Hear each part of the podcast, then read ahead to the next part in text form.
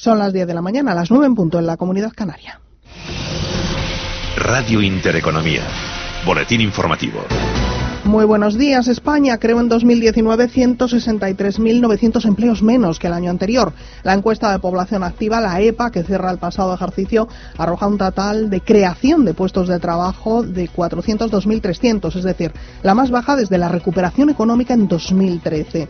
La tasa de paro en nuestro país se reduce en el pasado ejercicio al 13,78% de la población activa y marca la menor cuantía en el desempleo desde 2008, aunque todavía, eso sí, hay 3,19 millones de trabajadores sin un puesto de trabajo. El total de ocupados alcanza los 20 millones, su mayor nivel en 11 años, y el total de hogares con todos los miembros en paro aumenta en 3.200 hasta los 1,01 millones. Valentín Botes, director de Ramstad Research crecimiento de 402.000 eh, ocupados en un año no está nada mal, pero eh, lo que sucede es lo que comentabas, justo que veníamos de estar muy mal acostumbrados, porque desde 2015 a 2018, cuatro años consecutivos, habíamos tenido crecimientos por encima del medio millón al año. Entonces, pues estos 400.000 no están mal, pero están bastante alejados de, de esas cifras que habíamos alcanzado.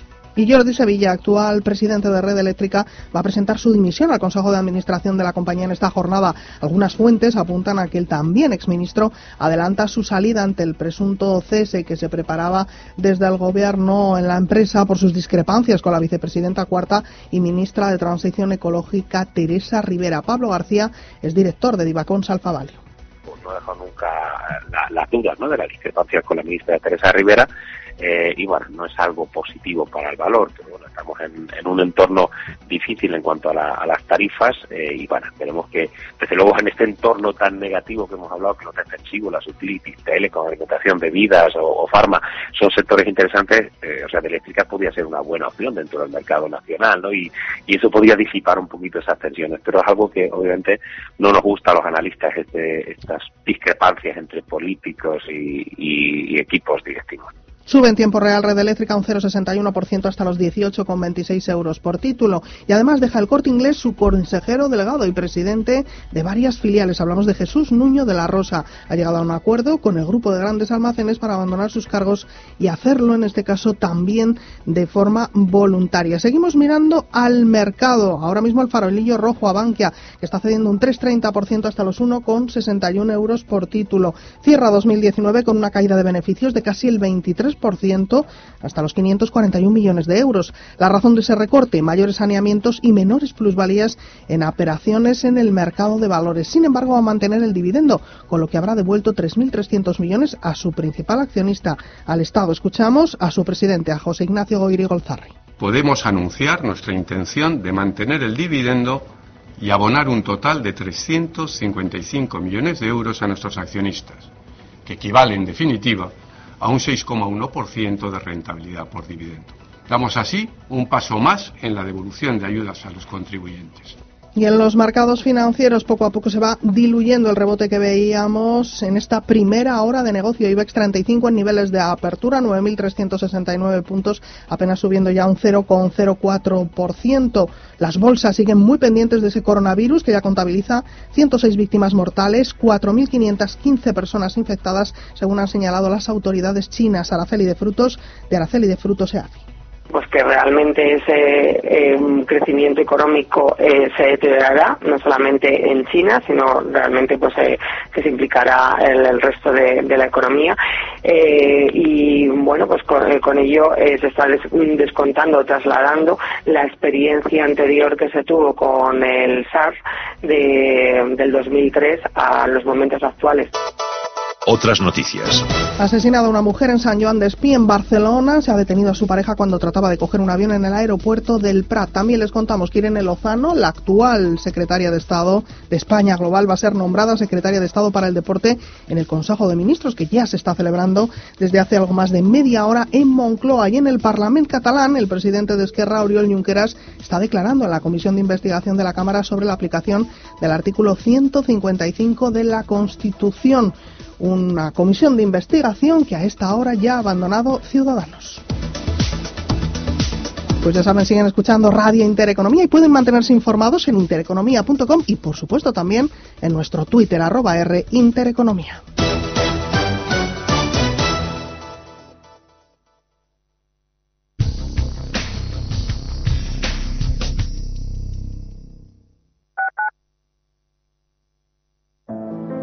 En la Caixa impulsamos cientos de proyectos de investigación médica y trabajamos en retos tan grandes como curar el cáncer, prevenir el Alzheimer o conseguir una vacuna contra el SIDA. Porque somos la fundación que invierte en investigación para construir una sociedad más avanzada. La Caixa es una fundación. La fundación es la Caixa vivir de alquiler hasta ahorrar para comprar o lanzarse a adquirir una propiedad. En la actualidad hay un gran porcentaje de españoles muy elevado que tiene vivienda en propiedad y no porque esta sea la mejor opción, sino por una larga lista de factores que años atrás o incluso en la actualidad lo hacen más rentable. Por ejemplo, la desgrabación por la compra hasta los impuestos sobre el ahorro, el control de las rentas o un mercado laboral rígido que retiene las ganas de movilidad geográfica de los trabajadores. Pero también influye además de la situación de la economía, empleo, hipotecas y precios del metro cuadrado de la vivienda para alquilar o comprar, la idea de que conviene adquirir porque al cabo de 30 años de una hipoteca tenemos una casa y si la alquilamos durante esos 30 años, al final no tenemos nada. Pese a todo, es conveniente pensar que no se está tirando el dinero en el alquiler, ya que hay que comparar la rentabilidad de ahorrarse el arrendamiento con el coste financiero de pedir prestado el capital necesario y sobre todo con el coste de oportunidad de invertir ese capital en otros activos.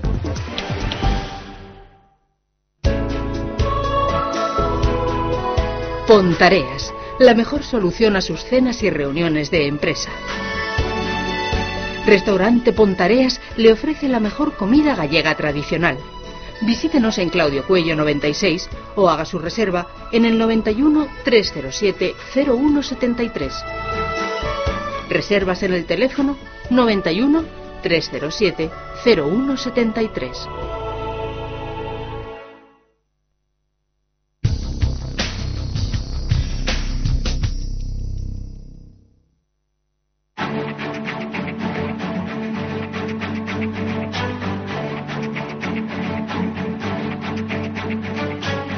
En Capital Intereconomía, el consultorio de bolsa.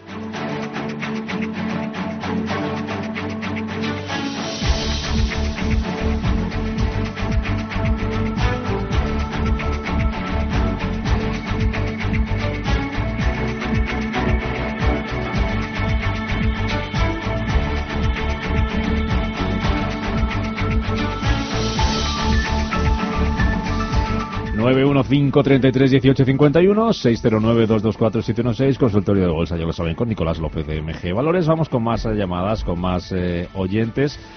Manolo qué tal buenos días. Hola buenos días. Mire llamaba para ver si me podía decir el analista cómo ve estoy dentro eh Louis Vuitton y Kedin y ha sufrido las caídas de los últimos días no preocupado me temo. No no me preocupa porque ah. sea lo que se dedican lo único por saber llevo buenas pluralidades en ellas. Bueno, mucho mejor. Pues nos alegramos a ver qué les dice, qué dice Nicolás sobre estas dos compañías. Luis Butón, Nicolás, que hoy presenta cuentas. Gracias, Manolo. Bueno, pues ya veo que el, oyente las conoce bien, ¿no? Es decir, son dos compañías del sector de lujo que eh, dentro de lo que tenemos en Europa, pues sería lo más parecido a, compañías de gran crecimiento eh, tipo Nasdaq, ¿no? Bueno, no, tanto, pero sí que su comportamiento en bolsa en estos últimos años, pues ha sido eh, extraordinario y detrás de eso lo que hay, bueno, pues es un, un crecimiento importante porque han aumentado, han ido aumentando mucho sus ventas, pues en mercados emergentes especialmente. Eh, lógicamente, pues estas compañías que suben mucho, pues de vez en cuando también tienen alguna corrección de cierta importancia, pero de momento, pues habría que asumir eh, que esto que está sucediendo ahora, pues es una corrección eh, normal, ¿no? a la última subida. la zona de soporte de Louis Vuitton inicial, pues sería en torno a 3,85, 3,90. Pues, yo creo que un, recorte hasta ahí, pues sería perfectamente lógico, mm, razonable y, bueno, pues no pondría en duda tendencia eh, alcista del valor. Si perdiera esa zona, pues ahí ya entraría en una corrección un poco más seria eh, y ahí podríamos estar hablando pues de volver a, los niveles de octubre o, del verano pasado, que son que eran los 340, ¿no? Entonces sería un poco los, los dos escalones, ¿no? Que, le veo eh, 385, 390, el primer soporte así de corto plazo importante, que en principio pues debería aguantar y si lo pierdes donde ahí pues posiblemente eh, dependiendo en qué nivel haya entrado, pues podría a lo mejor pues cerrar algo de la posición, ¿no? Pero mm, con ese con ese objetivo de 340. Eh, Respecto a Kerin, bueno, la idea general pues sería similar, ¿no? También es una eh, compañía de, gran crecimiento, ha tenido un, comportamiento muy bueno y que pues normal que ahora eh, pues tenga una corrección con el tema de China, que además pues estas compañías son sensibles. Aquí los dos escalones serían por un lado 520, 520 están 550. Yo entiendo que debería mm, tender a, a, estabilizarse por encima de ese primer nivel, en consecuencia pues ahí no habría ninguna ningún problema y si perdiera 520 es donde eh, bueno tendríamos ya una señal un poco más negativa y riesgo de una corrección ya profunda hasta la zona de 440 430 aproximadamente. Volvemos a casa en una consulta escrita nos preguntan si es buen, buen, buen momento para entrar en A3 media después de las continuas bajadas y seguirá bajando y otro oyente Ismael dice tengo Celnes a 41,10 y tengo la duda de si vender y esperar corrección o vender eh, que le diéramos stop de venta y resistencias a tres medias y es bueno para entrar, buen momento, Celnex a 41.10. Bueno, son dos compañías, digamos, opuestas, ¿no? Celnex, pues, eh, eh, si no la que más, pues de las que más ha subido en los últimos eh, tiempos, por un modelo de negocio pues de crecimiento no ahora Celnex pues va eh, adquiriendo pues eh, otras compañías eh, compra torretas por ahí y bueno con los tipos de interés tan bajos que tenemos pues es un modelo de negocio que funciona y que se traduce en crecimiento constante de los beneficios. Está caro pues sí no cabe duda de que está caro lo que pasa que en este entorno que tenemos no de, de, tipos tan bajos y de crecimiento débil pues los inversores buscan mucho no compañías de este tipo, ¿no? Son, digamos que las grandes eh, triunfadoras, si vemos un poco tipo Celnex, tipo Ferrovial, eh, las eléctricas, eh, bueno, este tipo de, perfil de valor, pues es lo que en estos tiempos, pues los, los inversores buscan y de momento no veo indicios, ¿no? De que, de que esté iniciando una corrección. Yo ahora mismo, pues no le diría que, vendiese, porque, bueno, pues se arriesga a quedarse fuera. es muy difícil, ¿no? Acertar a, a anticipar cuando puede producirse una corrección, pero desde luego ahora mismo pues no hay el más mínimo eh, síntoma ¿no? de que esté iniciando una corrección. Y respecto a Antena 3, Aquí lo que tenemos, pues casi el caso contrario, ¿no? Una compañía muy bajista y detrás de este comportamiento tan negativo, pues lo que hay aparentemente, pues es que el mercado mm, no ve en las televisiones, pues un negocio, eh, digamos que se pueda mantener a largo plazo, ¿no? Es como si estuviésemos ante un negocio en decadencia ¿eh? y que, bueno, pues dentro de 10, 20 o 30 años, pues fuese a desaparecer, ¿no? Porque no no tiene otra explicación las valoraciones tan bajas que tiene Antena 3, que se traducen en, una rentabilidad por dividendo eh, pues cercana al 15%, ¿no? Entonces, ¿cómo es posible que una compañía nos pague un dividendo del 15% de, de su valor? Pues ya digo, la única explicación es que mm, se piensa que las televisiones pues en, en este mundo de, plataformas eh, Netflix y compañía de internet de cambio de, preferencia de los jóvenes pues el modelo de negocio de la televisión eh, tal y como está eh, planteado no para actualmente pues va a tender a desaparecer en el futuro no entonces qué hacer un inversor bueno yo creo que el atractivo ya digo de Antena 3 pues es que ahora mismo está tan bajo tan bajo que solo con ese dividendo del 15% y a nada que tenga algún rebotillo alguna alegría en los próximos eh, tiempos, pues nos puede dar una buena rentabilidad, pero no sería un valor para invertir a largo plazo, sino para especular, comprando en esta zona cerca de los 3 euros, que es una zona de soporte importante, eh, y bueno, pues asumiendo un poco ese, ese riesgo y teniendo en cuenta que a largo plazo, pues mm, no es un negocio, es luego atractivo. Vamos con más consultas, a ver si da tiempo en la última llamada, 915 33 18 51, a través del WhatsApp nos preguntan, dice, me gustaría preguntar por Repsol y Solaria, es Rafa de Madrid. Eh, bueno, pues Solaria también de los de los triunfadores, ¿no? Ahora todo lo que huele a, renovables, a, cambio climático, etcétera, pues está claro que, está en boga y de momento, pues eh, Solaria, pues es un valor a, mantener, ¿no? No tenemos tampoco demasiados eh, valores que son que, estén expuestos, ¿no? Puramente al sector de, renovables. Solaria es uno de ellos.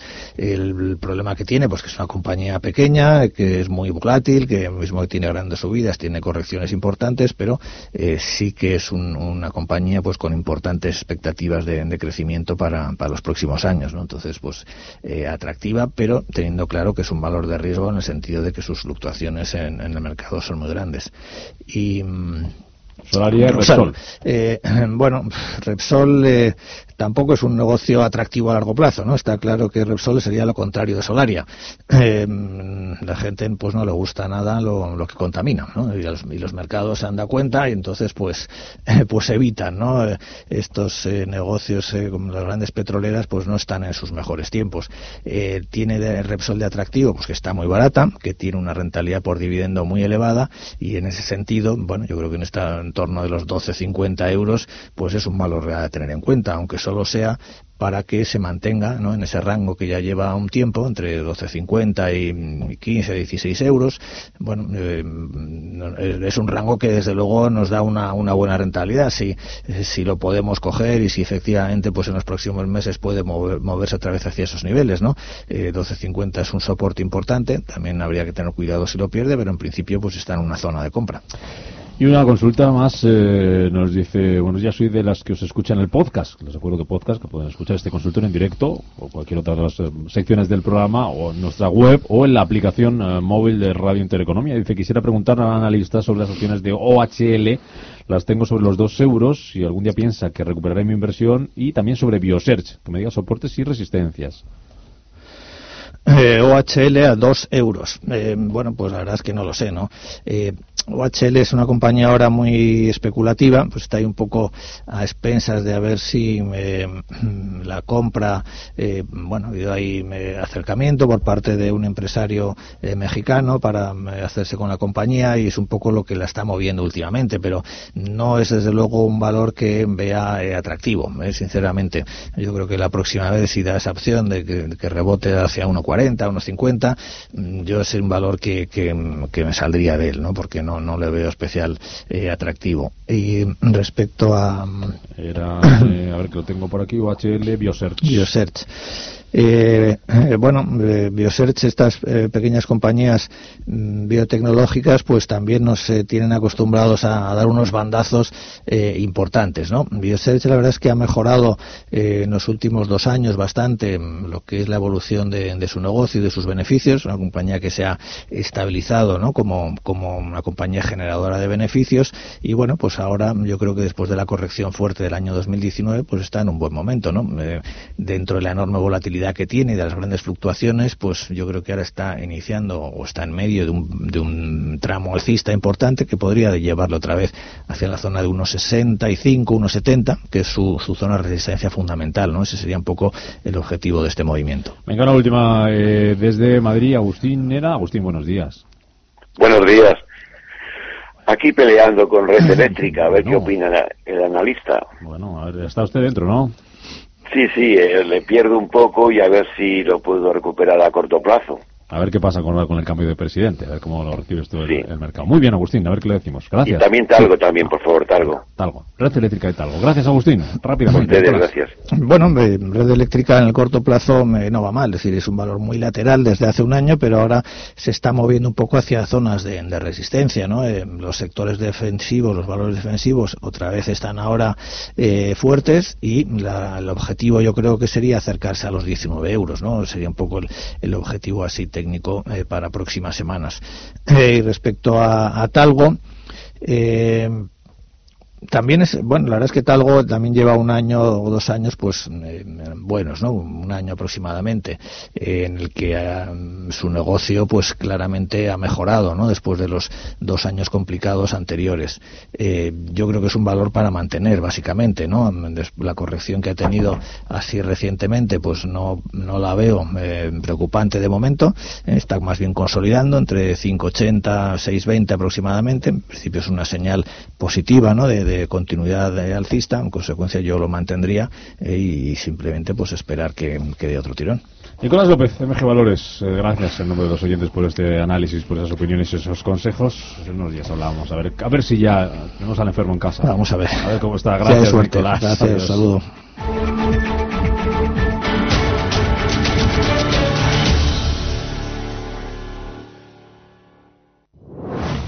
Potencie sus inversiones con los nuevos Turbo 24. El primer turbo cotizado 24 horas de lunes a viernes creado por IG. Elige su apalancamiento, gestione su riesgo y opere sin comisiones. Todo en las premiadas apps y plataforma de IG. Opere Turbo 24 con IG. un proveedor líder del trading online. Busque IG Turbo 24 para saber más. Los Turbo Warrants son instrumentos financieros complejos y su capital está en riesgo. Puede sufrir pérdidas rápidamente. Ecogestiona, el primer programa de economía y medio ambiente. Conoce cómo las empresas integran la sostenibilidad en sus modelos de negocio y consiguen ser rentables cuidando de nuestro entorno. Ecogestiona, todos los viernes de 2 a 3 de la tarde. Presentado por Javier Martínez. Ecogestiona.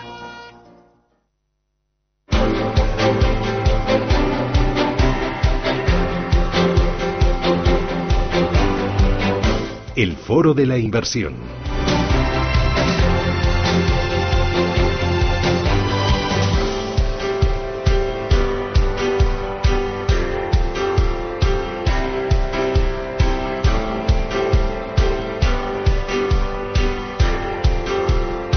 Foro de la inversión en el que vamos a hablar esta mañana de banca privada. Lo vamos a hacer con un libro, Historia de la banca privada en España, creadores de eh, prosperidad. Se trata de un texto que cuenta con testimonios de muchos protagonistas en este ámbito, divisiones, desde divisiones de, banca privada de la gran banca comercial, entidades independientes, reguladores, entidades nacionales, clientes, banca privada, banqueros. Lo han elaborado dos catedráticos de Historia Económica de la Universidad Complutense de Madrid, Nuria Puig Raposo y José Luis García Ruiz, y en él se abordan desde los orígenes de la banca privada en España hasta y su evolución hasta la actualidad. Es un libro que por iniciativa nos lo van a contar ahora mismo cómo surge esta idea. Desde AIG está con nosotros Alberto Rodríguez Fraile, que es el presidente de AIG Banca Privada. Don Alberto, ¿qué tal? Muy buenos días. Buenos días. ¿Esto cómo surge? ¿Cómo, surge? ¿Cómo es el, el, el origen de, poner en marcha un libro que hable de esto, de banca privada y de la historia? Pues la verdad es que fue una idea de Laura, que, está aquí, y que, es nuestra responsable de marketing. Y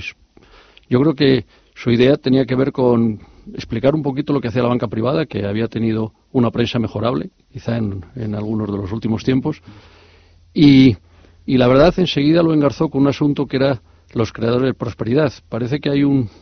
Los Parece que hay unos estudios que reflejan que el mayor factor de relación con la prosperidad es el acceso al dinero, no el agua, ni las tecnologías, ni otras cosas parecían muy intuitivas, y el, y el segundo, el conocimiento financiero.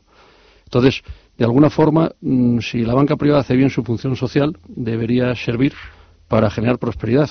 Por otro lado, los mayores creadores directos de prosperidad son nuestros clientes, ¿no? Gente que, que ha dedicado muchísimo esfuerzo, normalmente y acierto, a perseguir un sueño, a veces hipotecando su, su casa, sus vidas, pero lo han logrado, pagando impuestos, generando empleo.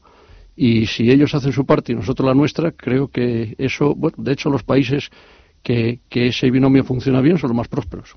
En esta aventura se fue embarcando mucha gente, como nos contaba ahora, me contaba don, Alberto, entre ellos, eh, don Rafael Gasco, el presidente de Diafanon. Señor Gasco, ¿qué tal? Muy buenos días. Muy buenos días. ¿A usted cómo le llegó esto de, hablar o escribir sobre banca privada? No, pues la verdad es que fue una, una llamada de Alberto y me parece una, una iniciativa fantástica porque efectivamente se habla mucho de banca privada, pero nunca se había hecho digamos, un recuerdo de cómo surge la banca privada en España. Recordemos que la banca privada tiene muchísimos años de antigüedad a nivel, en nuestro contexto europeo, a nivel incluso en Estados Unidos, pero en España es algo mucho más reciente.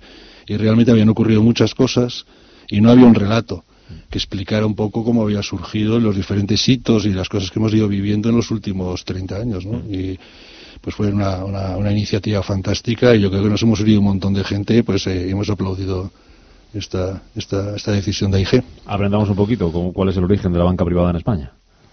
Bueno, eh, el origen de la banca privada en España realmente yo creo es cuando empiezan a surgir las sociedades, de alguna forma cuando se acaba el modelo de los agentes de bolsa, personas físicas, y cuando de repente surgen otras iniciativas que fundamentalmente yo creo que empiezan a tener eh, el ideal de, en vez de vender producto, gestionar clientes.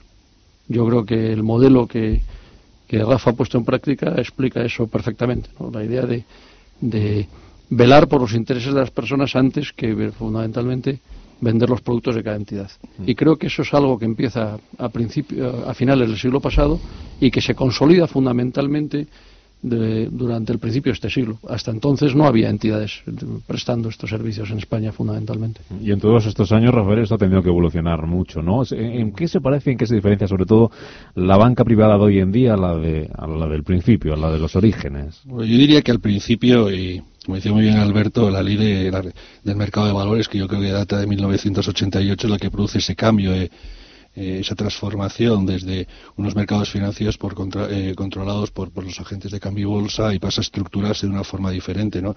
Yo creo que en su origen eh, la gente ahorraba mucho pero compraba productos en directo. Básicamente, no sé si os acordaréis de las famosas obligaciones bonificadas fiscalmente donde las rentabilidades eran elevadísimas, también la inflación era muy elevada, ¿no?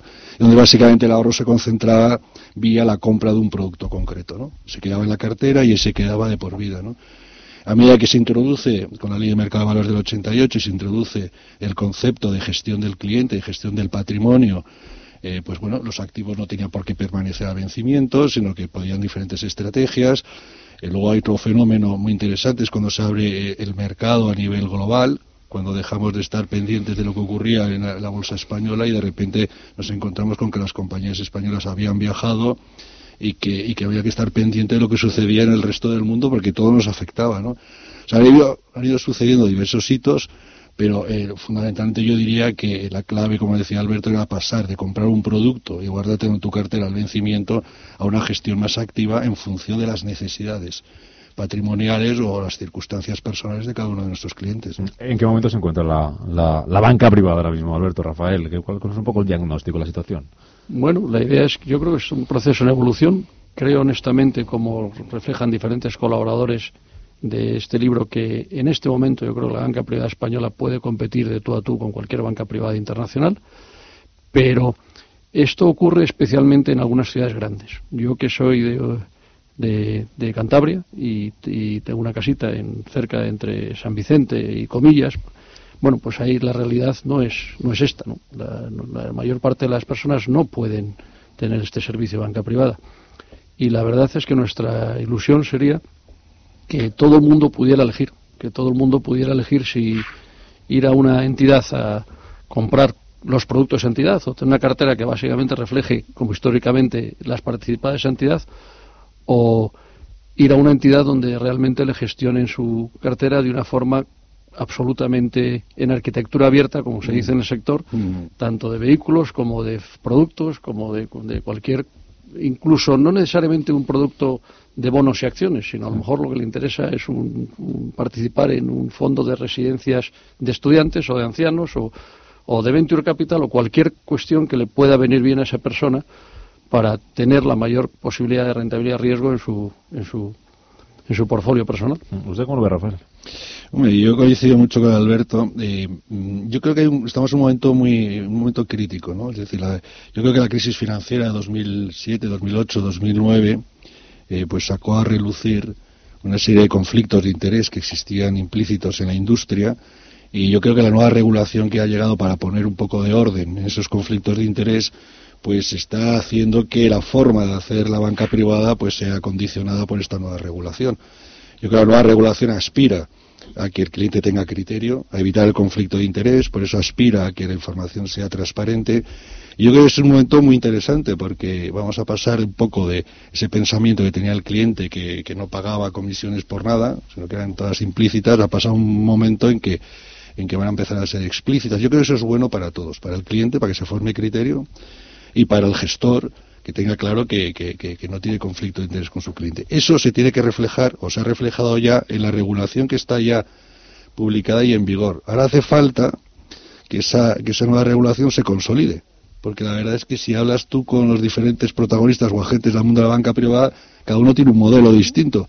Es difícil encontrar a alguien eh, con un modelo que sea igual que el otro y tal. Y eso significa que básicamente estamos en un periodo de transición y donde todo el mundo pues cuenta que su modelo es único y es especial. ¿Y el cliente de dónde, cómo, cuál, sabe cuál es el modelo bueno, cuál es el modelo que funciona, Alberto? Pues mira, yo en esto suelo ser muy cable a tierra. Eh, las empresas que crecen parece que los números demuestran que los clientes están valorando ese modelo y las que no crecen parece que es lo contrario.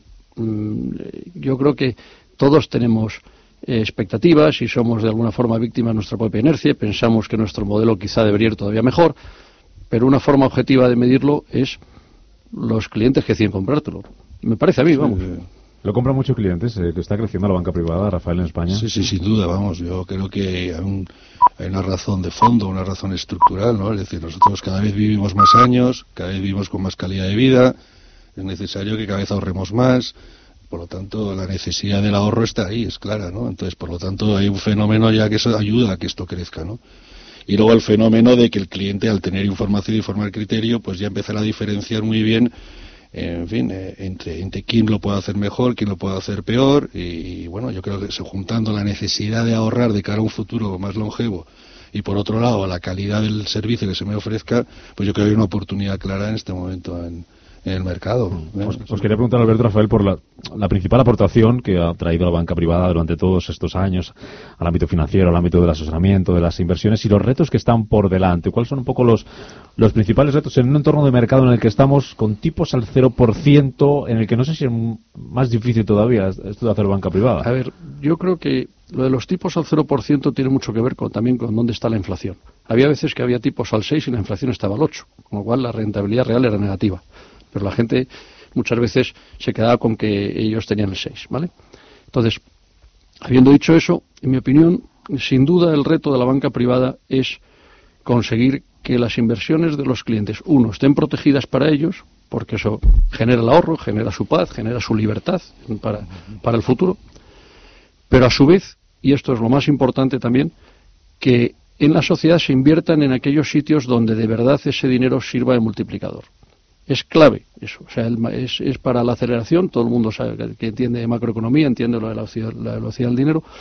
O sea, es muy importante que, que si la banca privada hace su función bien, mm, de verdad invertamos en los gestores que a su vez invierten en las empresas que, multiplican el dinero, no que queman el dinero. Porque gran parte de los países empiezan a ir peor cuando se empieza a invertir en temas que no tienen sentido, que no tienen futuro. Nos vienen a todos ejemplos a la cabeza de empresas en las que no ha tenido mucho sentido invertir o planes que se han desarrollado que no tenían ningún sentido invertir y que han servido para llevar a esas empresas o al país a problemas. Entonces, hacer bien esa función es, realmente lo socialmente, en mi opinión, más importante. Además, hay muchos proyectos, como el de Rafa o como el nuestro, donde hay mucha gente que suma poniendo su propio patrimonio, son socios de ello. O sea, una forma de, de mostrar verdaderamente que creen en ello es que se hacen socios de su propio proyecto, no están eh, tirando con dinero que viene de una multinacional en no sé qué país. Entonces hay un compromiso que, además genera empleo, que además paga impuestos en nuestro país y que creo que es fundamental que se haga esa función bien. Ese para mí es nuestro mayor reto. Y también, si se puede, el conseguir llevar este servicio o esta posibilidad de libertad no solo a Madrid, a Barcelona, sino también que al final no supone más del 20% de, de, todos los, ciudadanos de España, sino conseguir de alguna forma democratizar ese, ese, servicio o esa posibilidad. Para usted, Rafael, el principal reto ahora mismo, ¿cuál sería? Bueno, yo creo que el principal reto en este momento es adaptarnos a todo este cambio normativo, en que, como decíais muy bien, con tipos al cero, con cambio normativo, con cierta desorientación en muchos de los agentes o los protagonistas que hay en este momento en el mercado, hay que definir un poco la estrategia de cada uno, ¿no? Cómo nos vamos a enfrentar a todo este cambio normativo. Yo creo que estamos en un proceso de transformación positivo, ¿eh? es decir, yo todo este todo este modelo de implementación de nueva regulación lo veo de una forma absolutamente positiva. Yo creo que es una muy magnífica oportunidad para, para clarificar un poco eh, eh, tanto las expectativas de los clientes como, la, el, como el protagonismo de los propios gestores. ¿no? Sobre todo un cambio de transformación muy interesante, muy muy bonito, yo creo que muy duro, pues, porque efectivamente pues la regulación es muy exigente y es muy costosa y yo creo que el gran reto es intentar poner un poco de orden, eh, que la regulación se implemente ya completamente, que nos dejen un poquito de tiempo para desarrollarla y acostumbrarnos todos a ella. Y yo creo que es el gran reto que tenemos en este momento en el corto plazo. Una última cuestión muy rápida antes de despedirles, que es el lujo haberles tenido por aquí hoy. Me hubiera quedado con ustedes hablando mucho más, mucho más rato en estos micrófonos. Hablaba antes Alberto de que en los últimos años y uno de los motivos por los que surgió el libro fue de que la banca privada, la, prensa era un poco mejorable. ¿Ha, habido muchos mitos eh, alrededor de la banca privada durante todos estos años? Yo creo que sí, yo creo que ha habido muchos. Eh, básicamente lo que ha habido es quizá falta de talento por nuestra parte y falta de valentía por algunos medios de explicar que igual que la crisis, o sea, igual que es mentira que el dinero de los contribuyentes fuera a salvar bancos, fue a salvar cajas. De hecho, no hubo que salvar ningún banco. Había bancos que que dejaron de existir, pues el pastor pasó a ser parte del popular, el popular todos sabemos lo que pasó con ellos, etcétera, etcétera, pero no hubo que poner dinero a contribuyentes para salvar bancos, hubo que hacerlo para salvar cajas, ¿vale? que también indica mucho sobre determinados tipos de gestiones. Pues en el tema de banca privada no ha habido básicamente mucho problema con algunas bancas privadas. Lo que ha habido es pocas bancas privadas, normalmente muy ligadas al balance de algunos bancos que decidieron traspasar los problemas de balance a sus clientes a través de banca privada, que han tenido muchos problemas. Pero eso eh, no significa que las bancas privadas que han tenido un modelo más de gestión de clientes hayan tenido problemas. De hecho, mm, ha habido algunas bancas que básicamente no han tenido ninguna reclamación del cliente durante todos estos periodos. Es más, y encima nos ha costado dinero porque hemos tenido que pagar no solo que el resto de los españoles, sino el fondo de garantía que hemos tenido que, que, ahí no hay un carnet, lamentablemente, como, por puntos, como, como es verdad, como, como, conducir, como conducir, ¿verdad? Que oye, que de alguna forma le quitan los puntos al que, al que básicamente rebasa el límite, sino ahí básicamente te los quitan un poquito a todos según el, balance o lo que estés gestionando, etcétera. Entonces, si quieres, ha habido gente especialmente perjudicada que encima no ha traspasado ninguna raya que no haya sido de, de, intentar trabajar con, con, el honor y con la ilusión que todos, la mayoría de la gente pone, pone en su trabajo.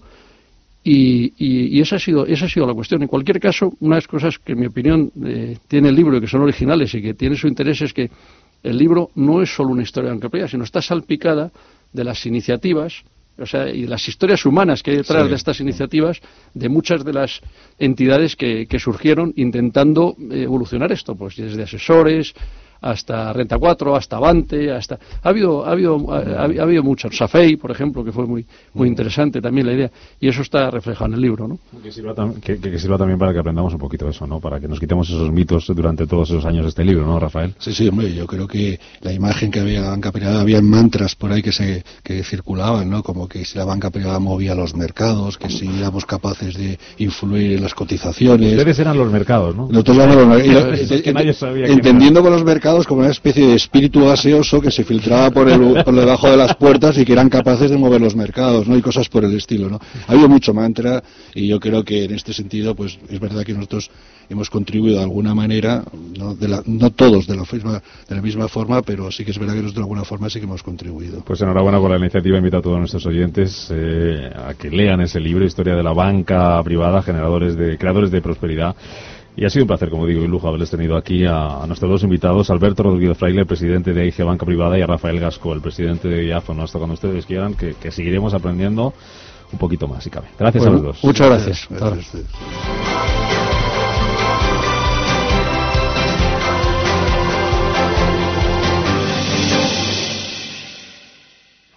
Tranquilidad es el sonido del mar. Tranquilidad es invertir al tiempo que ahorras, diversificas y proteges tu inversión. Tranquilidad es invertir en oro con Degusa. Infórmate en el 9119 82900. Degusa Oro es tranquilidad. En 1954 nací yo, mi menda, Antonio Resines. Desde entonces han cambiado muchas cosas. A mí que todo cambie me parece muy bien, pero que las cosas importantes no me las toquen. Sí, sí, sí, que no me las toquen. 1954 del Pozo. Que lo bueno nunca cambie. Hasta luego. Radio Intereconomía es la mejor plataforma para dar a conocer, relanzar y poner voz a su empresa. Nuestro equipo comercial le asesora para conseguir sus objetivos. Contacte con nosotros en el 91 999 21 21 o escribiendo a comercial@intereconomía.com. Radio Intereconomía la radio de las empresas.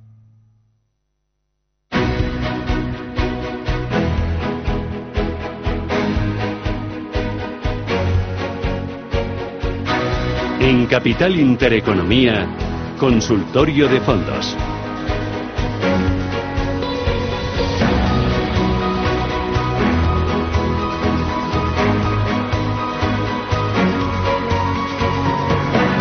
Consultorio de fondos 915331851. WhatsApp ya lo saben. Para mensajes de texto de audio 609224716. Hoy va a responder a esas consultas Juan, Juan Manuel Vicente, consejero de fondos directo. ¿Qué tal, Juan Manuel? Buenos días. ¿Qué tal? Buenos días. Bueno, estás, estás muy a cubierto. ¿Has tenido que hacer muchos cambios en las carteras con esto del, del virus o, o qué? ¿Qué hacemos? Bueno, nosotros es que somos eh, una entidad institucional de muy, muy damos servicio a entidades de banca privada precisamente, que es lo que habéis comentado ahora, y de, de gestión de patrimonios y nos vemos muy en el largo plazo, más bien eh, son, son eh, temas estructurales. Yo creo que hay que estar invertido, eh, don't fight the Fed ni los otros bancos centrales, ¿no? Al final está claro que hay un gran soporte ahí. Y bueno, este año es verdad que después de un año tan bueno como el de 2019, está la pregunta, oye, pues a lo mejor hay que ponerse un poco a protección o a amarrar lo ganado en 2019, ¿no? Dicho, pues, es, un, es, una, es una pregunta muy válida, pero yo creo que las carteras deben ser estables a largo plazo en base a los perfiles de inversión. Y lo que diría, lo único que diría es que normalmente después de un año tan bueno como 2019, el siguiente año suele ser también bueno, pero no tan bueno. Eso es una cosa estadística que tenemos eh, desde, bueno, pues hay bastante, bastante estadística ya de, de ese estilo. Y luego también habría que decir que en ausencia de riesgo de recesión en el más corto plazo, eh, y con todos los bancos centrales precisamente en modo apoyo, es difícil no estar invertido. Reducir exposición, pues puede ser una eh, puede ser algo válido, puede ser eh, reducir exposición a crédito, a renta variable un poquito, pero, pero nada, sin cambios dramáticos, ¿eh? sin cambios dramáticos que yo creo que al final no aportan valor. Ahora vamos a ver qué les inquieta a nuestros oyentes y qué les eh, decimos. Hablando de ese coronavirus, eh, saludo a Héctor Chamizo, colaborador en diferentes medios, entre ellos esta casa, Radio Intereconomía, y especialista en fondos de inversión. ¿Qué tal, Héctor? Muy buenos días. ¿Qué tal, Rubén? Buenos días. Hay preocupación en las gestoras sobre el impacto del coronavirus chino. ¿Qué están diciendo?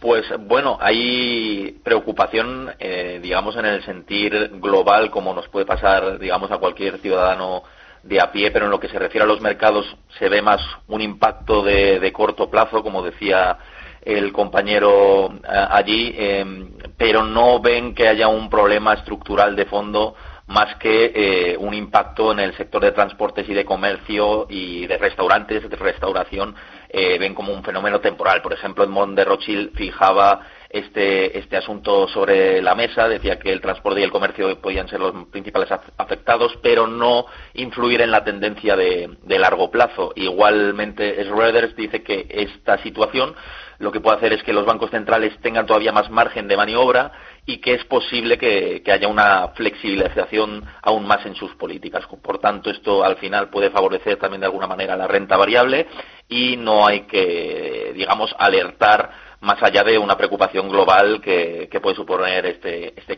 este, coronavirus, pero no dentro de los mercados y para la inversión a largo plazo. Hablando de China, hablando de Asia, cuéntanos, Héctor, ¿hay fondos asiáticos ahora mismo que podamos tener en cartera que lo estén haciendo muy bien y aprovechando el momento poder apostar por ellos?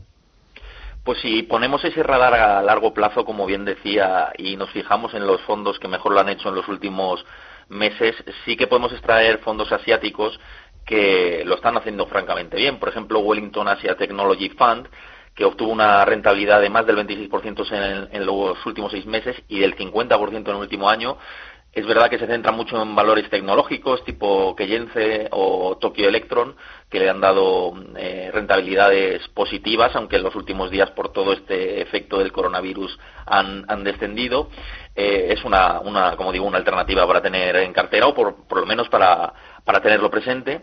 Y también hay otro tipo de productos tipo Allianz Oriental Income, que también ha tenido una rentabilidad cercana al 25% en los últimos meses eh, con además una selección robusta de, de, tecnológicas y empresas surcoreanas como Kojung Technology o EOTechnics que eh, bueno también están mostrando rentabilidades bastante positivas en los últimos meses. Y voy a hablar únicamente de un último fondo que sí que está más centrado en Japón, que aunque no sea China, pero bueno, está en la, en la región asiática, que es el Nisai Japan Focus Fund, y que, bueno, también ha tenido una rentabilidad bastante potente durante los últimos meses, de más del 27%, y con una exposición bastante diversificada, y, como digo, bueno, para tener en cuenta mm, si pensamos que este coronavirus eh, va a tener un, un impacto, digamos, coyuntural en el momento actual y no va a generar turbulencias de largo plazo. Permíteme, eh, Héctor, precisamente hablando de fondos eh, asiáticos, nos escribió un oyente y dice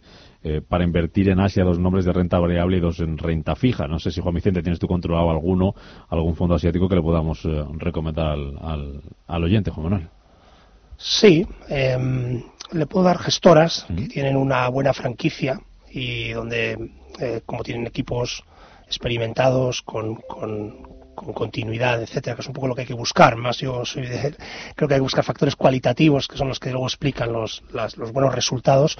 Le diría que, por ejemplo, First State, que es una gestora menos conocida aquí, es una buena alternativa.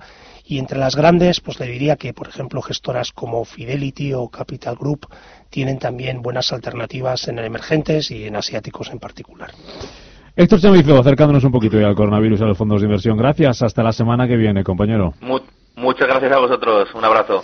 Consultorio de fondos, ya hemos respondido sobre fondos asiáticos, pero pueden ustedes preguntarnos por cualquier tipo de fondos que les preocupe, que tengan en cartera, que les interese, que les preocupe o que quieran invertir en ellos. 915331851, WhatsApp para mensajes de texto de audio 609224716 con Juan Manuel Vicente, consejero de fondos eh, directo. Juan Manuel nos pregunta un oyente también a través del WhatsApp escrito, dice, tengo el eh, Synergy Smaller Companies, que se ha quedado bastante atrás, dice, y quería cambiarlo por alguno de estos. Habla del Three Global Smaller Companies, del Sailor World Growth, del Fansmith, Robeco Consumer Trend o el Echiquier Mayor SRI Growth. Es para mantener sobre cinco años. Es David el que nos escribe. Sí, pues eh, suena bastante bien. ¿En qué invierte este primero que tiene que se ha quedado bastante atrás? ¿El Synergy Smaller Cops en pequeñas compañías de...?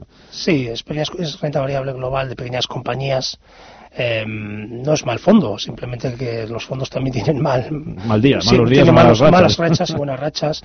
Lo importante siempre son los factores cualitativos. Eh, yo creo que hay que insistir mucho que los rankings, las estrellas, las rentabilidades pasadas, desgraciadamente no tienen ningún valor predictivo. Están bien para saber lo que ha pasado, pero uno cuando invierte en algo lo que quiere saber es lo que va a pasar.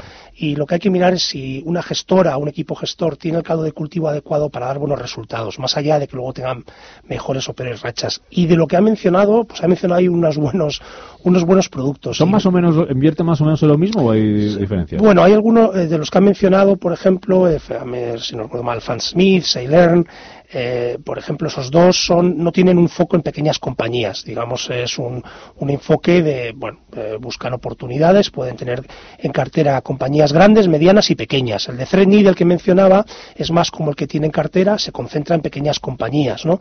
Em, yo le recomendaría, de los que ha mencionado, por ejemplo, Fans Smith y Sailern, esos dos, son lo que llaman un all cap, es decir, esto que estábamos mencionando, invierten en todo el rango de capitalización bursátil, eh, buscan oportunidades ahí donde las encuentran, tienen un peso en, en, en, países y en compañías donde el crecimiento es alto, como Estados Unidos y algunos países emergentes, y, lo han venido haciendo muy bien y probablemente lo sigan haciendo bien, porque vemos cómo está el tema de tipos, de crecimiento, de inflación, y no se ve nada que vaya a cambiar eh, a corto plazo. Por tanto, yo creo que esos dos productos, que son dos, dos boutiques muy reconocidas en la, en la gestión de renta variable global, yo le diría que son dos buenas opciones. Y le diría que se compre los dos, si puede, porque eh, la concentración en un solo gestor también tiene poco sentido. Es mucho mejor, precisamente por las rachas, porque pueden pasar cosas, es siempre mejor tener una cartera diversificada. Y si tiene patrimonio suficiente para, para tenerla, pues mi recomendación es que se compre los dos, incluso el de Threadneedle,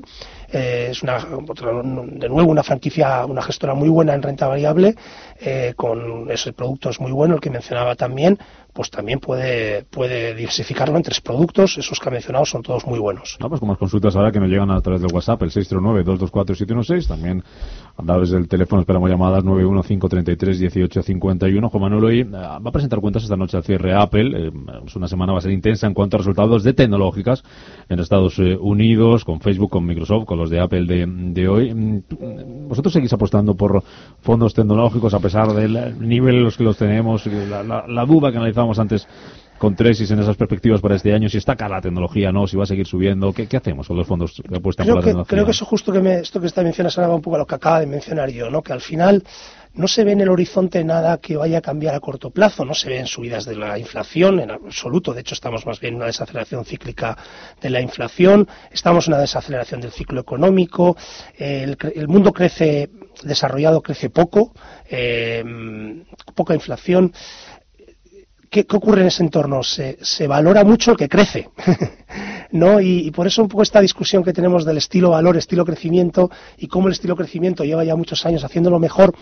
Eh, digamos, no- nadie tiene la bola de cristal, pero es difícil prever que vaya a haber una vuelta. Entonces, sí, mi, respuesta a, tu pregunta es, yo creo que tiene sentido estar en gestores y en sectores de alto crecimiento, eh, porque en un mundo donde las cosas crecen poco, el mercado está reconociendo a aquellos que son capaces de crecer sus ventas y sus beneficios.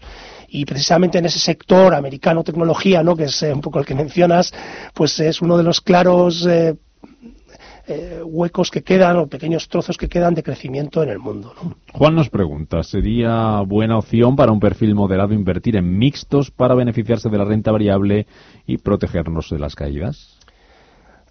Sí, eh, una buena manera es, en lugar de montar una cartera uno de mezcla de fondos de renta variable y renta fija, es delegar también eso, ¿no? Es decir, pues eh, eh, lo delego en, gestores que sean reconocidamente solventes en la gestión de productos mixtos o también se llama hoy en día de asignación de activos, ¿no?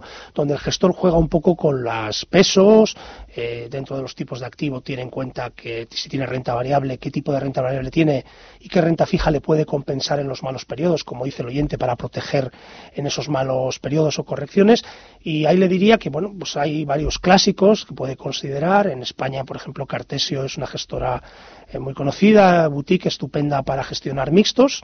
Y luego, eh, por ejemplo, en el mundo internacional, otra boutique, por ejemplo, alemana, Flossbach von Starch, es un poco difícil de pronunciar, pero es una buena, es una buena gestora de, asignación de activos eh, para, por ejemplo, para de- delegar también lo que es la, la asignación entre renta variable y renta fija a gestores especializados en ese tipo de activos. Los tenemos perezosos con el teléfono 915331851. Hay mensajes de texto. Entiendo que es más fácil, ¿no? Eh, Juan Manuel también. Escribir el nombre del fondo que llegar aquí y soltarlo a la radio. Es que es todo fácil, no tiene nada. y sobre todo los nombres de los fondos internacionales para la gente que no habla inglés, pues es bastante complicado, ¿no? Y, y afortunadamente diría, eh, por un lado, que los fondos internacionales, pues como sabes, están creciendo mucho, eh, se han expandido mucho, hay muchísima gente en España que ya tiene fondos internacionales que casi no son capaces ni de pronunciar, pero que están contentos con sus inversiones. Y la parte desgraciada es que en España nos hemos quedado un poco rezagados en la gestión de fondos, ¿verdad? Hay mucha Sí que gente hay- que sigue comprando que ofrece el banco, ¿no? eh, Exacto, y, y luego que la gestión independiente española no acaba de arrancar, es una verdadera pena. Creo que el presidente de la Comisión Nacional del Mercado de Valores el otro día también lo comentaba, y el presidente de Inverco, ¿no? Que, que la gestión independiente en España, resulta que compramos una boutique francesa o alemana o británica, pero luego allí en Alemania o en Reino Unido, a lo mejor eh, tenemos boutiques aquí buenas que hacen cosas buenas, como Cartesio y otras, pero realmente luego no venden mucho fuera, por ejemplo, ¿no? o incluso dentro de España podrían vender más. Y, es una pena que, habiendo tantos buenos profesionales en España, pues en la gestión, eh, la gestión doméstica no, pues no, no haya crecido a lo mejor como debería. ¿no? Una facilita al menos en cuanto a nombre. Javier Bilbao dice, me para qué le parece una entrada a estos precios en un ETF de oro y del Nikkei. Bueno, quiero hacer un poquito de market timing. Eh, a ver, el, el oro parece que está en ciclo alcista y, en teoría ser un protector, ¿no? Cuando los mercados caen, un poco la idea esa es del oro, eh, es una de las ideas, eh, el oro me protege. Yo lo que le diría es que en los últimos años el oro no ha sido un protector, ¿no? Ha sido un protector en, en- en ocasiones y en otras ocasiones no. Han caído los mercados y el oro ha caído también, ¿no? Luego es muy aleatorio, pero bueno, si el, si el, si el oyente quiere estar, tener algún activo que tenga una correlación baja con la renta variable o el crédito, ¿no? Los activos de riesgo clásicos, desde luego la correlación es baja. Puede tener suerte y que le protejan una caída o no. Pero entonces le diría, bueno, eh, puede considerar una asignación, yo no diría de más del 5% a un ETF de oro en este momento o en cualquier momento. Y luego, bueno, el fondo que mencionaba de, Nikkei, de Nikkei eh, yo creo que estar expuesto a renta variable japonesa con gestión pasiva, como es un ETF de Nikkei, es una buena idea. Eh, quizás Japón es de los peores países en este momento en cuanto a la recuperación en el ciclo económico. Es lo único que le diría.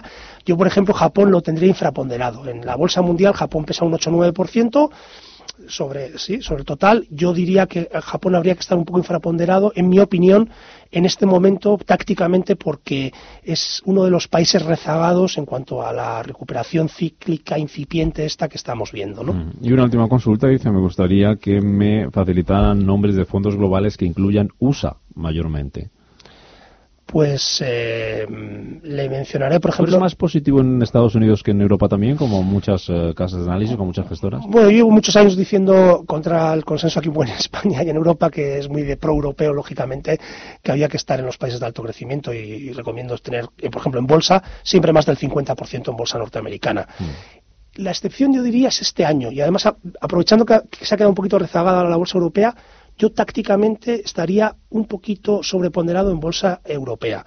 Y respondiendo al a, la pregunta del cliente, le diría que un fondo que tenga buena exposición actualmente a bolsa americana por ejemplo, le diría Capital Group, New Perspective, es un fondo estupendo de bolsa global que normalmente va a tener un 60% de, de su cartera invertida en bolsa americana. ¿Alguna otra recomendación para, antes de terminar en 30 segundos, para algún oyente así con perfil un poquito moderado y que no quiera arriesgar mucho, pero que no quiera estar en liquidez? Tomar tantos riesgos. Bueno, se puede invertir en, en, en crédito, en crédito da muy poquita rentabilidad, el crédito de, de calidad media, digamos, porque ya la calidad alta es imposible conseguir rentabilidad. Sin asumir riesgo imposible, ¿no? sí, está imposible, tal como están los tipos y los rendimientos de la renta fija. Y bueno, luego a lo mejor algún mixto, como estos que mencionaba estas dos casas antes, por ejemplo, la versión más conservadora. Tienen varias versiones, pues irse a la versión más conservadora, que a lo mejor tienen exposiciones a renta variable del 10-15%, que tampoco tienen un impacto negativo tan grande si el mercado corrige y, crédito, y ahí hay buenas gestoras, Mucinic, AXA, bueno, eh, tienen bastantes gestoras que pueden hacerlo bien en crédito. Crédito de calidad media, eh, porque en el de más alta calidad no hay rentabilidad y si se va al crédito este high yield de alto rendimiento, pues tiene bastante riesgo. Permíteme un minuto que nos entra una llamada. Mira, antes de irnos, Jacinto, ¿qué tal? Buenos días. Ah, hola, buenos días. Tiene que ser muy eh, rápido. Sí, sí, yo quería preguntar por dos, dos fondos nada más. Eh, los tengo más o menos estudiados, pero no. Investing Internacional F1. Bestinver. Y Investinver Internacional B1. Y luego GVC Gaesco, eh, Telecomunicaciones, eh, Tecnológico y Farmacia. Muy bien. Pues a ver qué le dice Juan Manuel. Gracias, Jacinto. Nada, gracias. Sí, eh, muy rápido. Sobre el segundo, hay muchas mejores alternativas. Mire en la en, versión de renta variable tecnológica o de telecomunicaciones, eh, hay gestoras eh, internacionales como, por ejemplo, Invesco o incluso ETFs que yo creo que son mejor alternativa que el fondo de Gaesco. Y en el caso de, mm, del primero, sí. de nuevo, yo creo que es, está bien, es una buena alternativa, pero también consideraría otras alternativas en el mundo de la gestión internacional y hoy en el programa, si lo ha escuchado, han salido bastantes nombres. Y si no lo ha escuchado el podcast, como decimos, aprovecha y la cuña y lo puede escuchar luego que lo vamos a subir a las redes sociales. Y Con tranquilidad lo puede escuchar. En un ratito está ya en nuestra web este consultorio de fondos. Hoy con Juan Manuel Vicente, consejero de fondos director. Eh, Juan Manuel, gracias, como siempre. Gracias a vosotros. Hasta la próxima. próxima.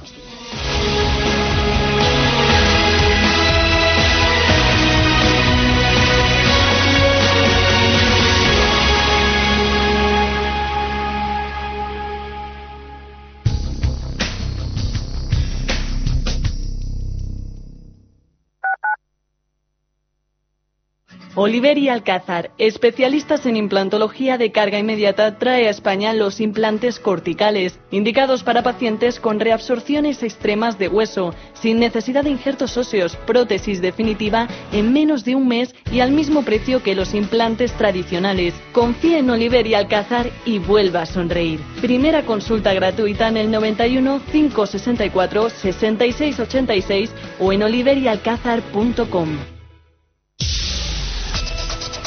La balanza comercial es el registro económico de un país donde se recogen las importaciones y exportaciones de mercancías, es decir, son los ingresos menos los pagos del comercio de mercancías de un país. A través de la balanza comercial se obtiene la información sobre las exportaciones e importaciones que se llevan a cabo en un país y en un momento determinado. En concreto, esta balanza indica la diferencia existente entre los bienes que un país vende al exterior y los que adquiere a otros países. En España, los datos de la balanza comercial también conocida como balanza de pagos, los facilita el Banco de España de manera trimestral y anual. Tiene dos cuentas principales, la balanza por cuenta corriente y la balanza de capital o movimiento de capitales. La balanza por cuenta corriente incluye las exportaciones e importaciones de bienes y también los cobros y pagos por servicios y transferencias como el turismo y las remesas de los emigrantes y los inmigrantes y los fondos europeos.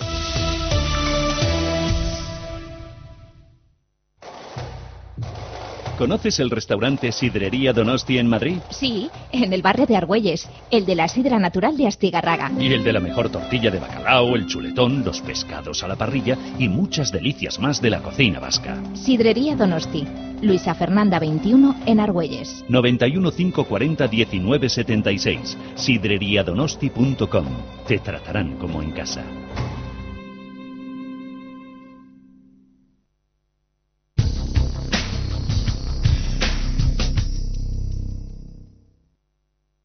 Radio Intereconomía. Una radio de primera. Di que nos escuchas.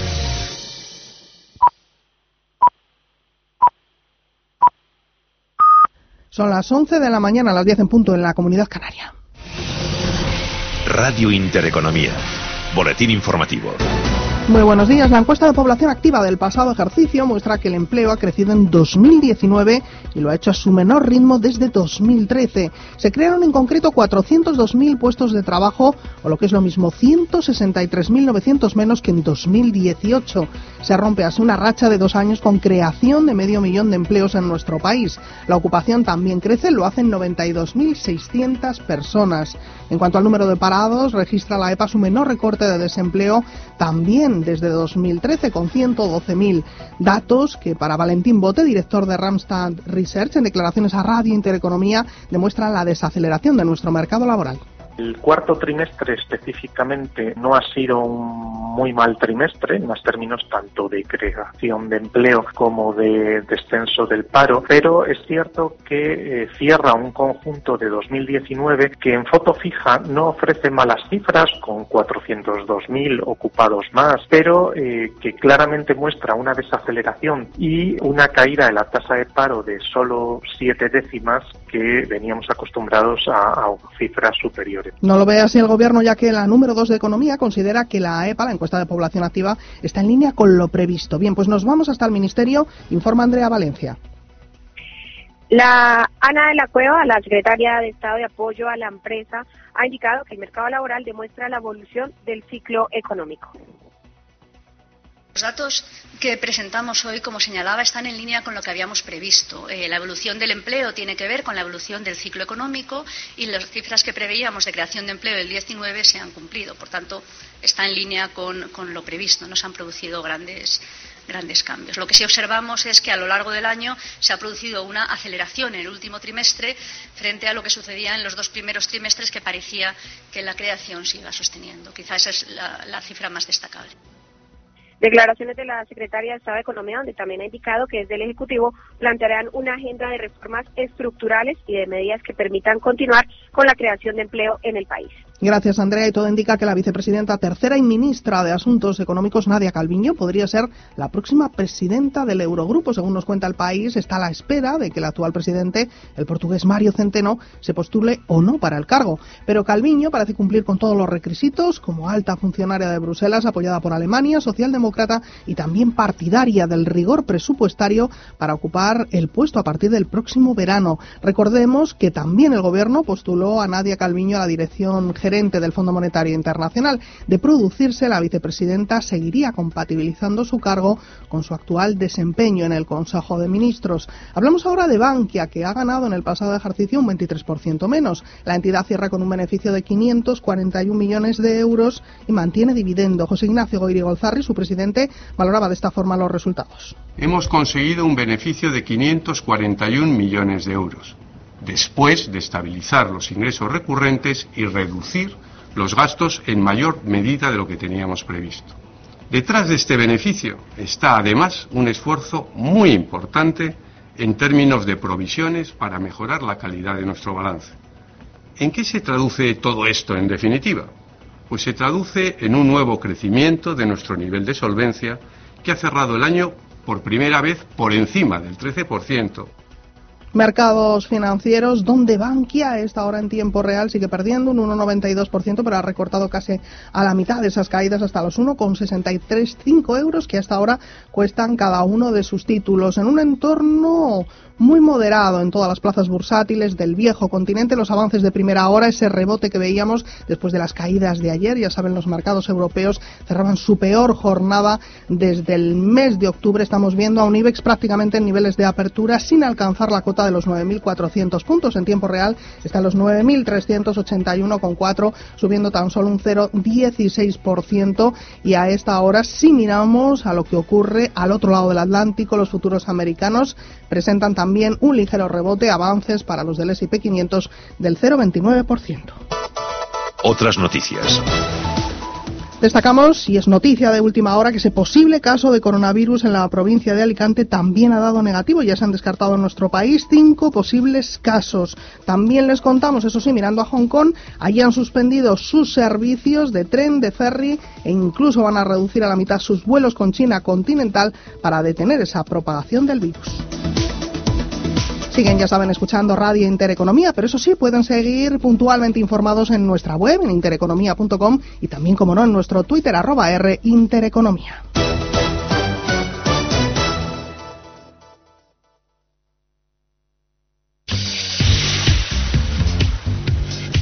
A veces es cuestión de aprovechar el momento, saber ver la oportunidad que se presenta y aprovecharla, como por ejemplo las ofertas del corte inglés en tecnología, porque hasta el miércoles tienes un televisor Sony de 55 pulgadas 4K Full Array que antes costaba 1.399 euros por tan solo 999, son 400 euros menos, o un smartphone LG Q60 azul que pasa de 279,90 euros a 189,90 y todo, como siempre, con las excepcionales ventajas y facilidades de los tecnoprecios del corte inglés.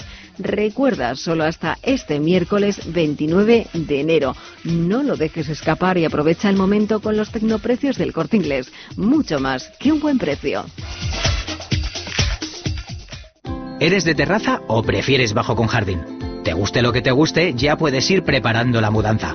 Porque ahora tramitar tu hipoteca con el Santander es más sencillo que nunca. Además, con las hipotecas del Santander, tú decides las condiciones que mejor se adaptan a ti. Así de fácil. Infórmate en bancosantander.es o en tu oficina más cercana. Descarga la aplicación de Radio Intereconomía. Nos podrás escuchar en cualquier sitio. La forma más fácil de sintonizar con la mejor y más completa información económica. Radio Intereconomía en las plataformas Android e iOS. Emisión en directo, noticias, podcast. Descarga nuestra aplicación. Radio Intereconomía. Di que nos escuchas. Radio Intereconomía. Voces de primera. Di que nos escuchas.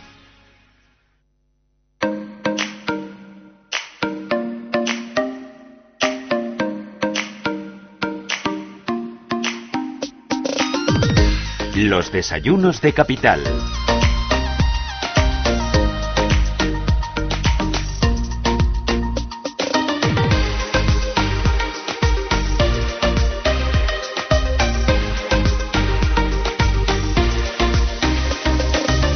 Once y siete minutos de la mañana, vamos a tomarnos un cafelito, vamos a desayunar en la Fraile. ¿Qué tal? Muy buenos días de nuevo. ¿Qué tal? Buenos días, Rubén. Y lo vamos a hacer hablando de seguros, ¿no? Así es, bueno, eh, de seguros, pero de- casi desde otro punto de vista, porque si tú conduces bien, eh, Rubén, te Bueno, pueden incluso sí, ¿no? rebajar el precio del seguro, Pues ¿eh? bien. ¿Te ¿Cómo? parece bien? Sí, me parece ¿no? fenomenal. Mira, O un sea que incentivo más para conducir todavía mejor, ¿no? Todavía mejor, eso es, eso es. Bueno, pues vamos a hablar en los próximos minutos eh, con eh, una compañía de seguros, eh, se llama Hello Auto y es la primera aseguradora europea de capital español con licencia de la Dirección General de Seguros que quiere revolucionar el seguro de los coches. Dicen, aseguran, que quieren cambiar ese modelo tal y como lo conocemos y sobre cómo lo quieren hacer hablamos en los próximos minutos con Martín Martínez, director general de desarrollo de Hello Auto. Martín, bienvenido, buenos días. Buenos días, muchas gracias por atender en vuestro programa. Bueno, eh, eh, decís que queréis eh, cambiar ese modelo tal y como lo conocemos. Hello Auto viene a revolucionar el mercado tal y como lo conocemos, incorporando, eso sí, innovación y tecnología para ello. Correcto.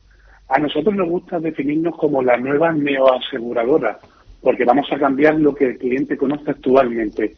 Vamos a ofrecer tecnología para ofrecer servicios no queremos que el cliente solo perciba que su compañía de seguro le da un papel, esa póliza que muchas veces ni recibe. Queremos estar con él, queremos ser su copiloto. Eh, ¿y, cómo es este modelo de Hello Auto que presentasteis eh, hace creo que algo menos de una semana? ¿Cómo funciona? Os digo, nosotros vamos a regalar a nuestros clientes el dispositivo que es un asistente de conducción más innovador del mundo. El dispositivo se llama Hello Auto Connect y va instalado en todos los vehículos nuestros asegurados. Ese dispositivo le permite a nuestros clientes pues tener un avisador de radares, tener un asistente pasivo de velocidad, poder disfrutar de wifi en el coche, si tiene accidentes, poder avisar a emergencias, se detecta automáticamente los accidentes, etcétera, etcétera, etcétera. Ofrecemos servicio, ofrecemos experiencia a nuestros clientes. Eh, eh, esto es, eh, muy conectado, o sea, la conectividad eh, en el centro precisamente eh, de este tipo de modelo de negocio. Eh, ¿Cómo queréis revolucionar el mercado? Muy simple. Esa conectividad, actualmente los vehículos que hay en el mercado se conectan al móvil. Nosotros nos conectamos al mundo. Nuestro dispositivo nos permite gestionar el riesgo de cada cliente. Es decir, que cada cliente nuestro tenga un precio a medida. Actualmente las compañías dan un precio en base a un código postal, un estado civil, una serie de kilómetros que la propia compañía no puede saber. Nosotros vamos a dar ese precio a medida. Realmente nuestros clientes van a saber que van a pagar lo que ellos tienen que pagar no lo que una compañía dice que tiene que pagar. Eh, eh, Martín, se me ocurre, por ejemplo, yo no sé si hay un, hay un mínimo, ¿no? Una cantidad mínima para este seguro, o, también depende un poco en función de, del conductor. Es decir, no es lo mismo un conductor eh, Nobel que, una persona que tiene experiencia al volante. Sí, pero tener en cuenta una cosa, siempre se valora a la gente por la edad. ¿Vale? Es decir, se acaban de sacar el carnet y se piensa que la gente, por decir, sacado el carnet, ya son malos conductores o tienen más riesgo. Es lógico, tienen menos experiencia. Pero también hay gente que tiene mucha experiencia y, sin embargo, su conducción al volante es bastante, vamos a llamarla dinámica, por decirlo de alguna manera. En ese sentido, nosotros queremos que cada persona tenga su propio precio a medida, con independencia de su edad con independencia de los años de conducción, etcétera. Vamos a intentar cambiar ese modelo. ¿Y, esto, ¿Y, que decía Elena de que nos pueden rebajar el seguro, cómo, cómo es? Os explico. Nosotros, en base a cómo tú conduzcas, vas a poder tener un mejor precio. Si tú conduces, eres un buen conductor, es decir, una persona que respeta las señales, respeta las normas, buen conductor. No se trata de que diga, oye, yo, yo había la velocidad exactamente siempre. Bueno, se trata de que seamos buenos conductores, conductores que respetan la circulación. Y si adicionalmente a eso eres un conductor que crea un grupo, es decir, invitas a familiares, amigos a crear un grupo de buenos conductores, tu descuento incrementa todos los años, pudiendo llegar a obtener hasta un 50% de descuento. Y esto no es un eslogan comercial, esto es un, un tema que nosotros aplicamos todos los años eh, Martín, eh, no sé si eh, habéis pensado eh, hasta el mercado en el que queréis llegar, mercado español, entiendo grandes ciudades, te lo digo por la conectividad, ese 4G que necesitan esa plataforma para, para los coches que circulan en la ciudad.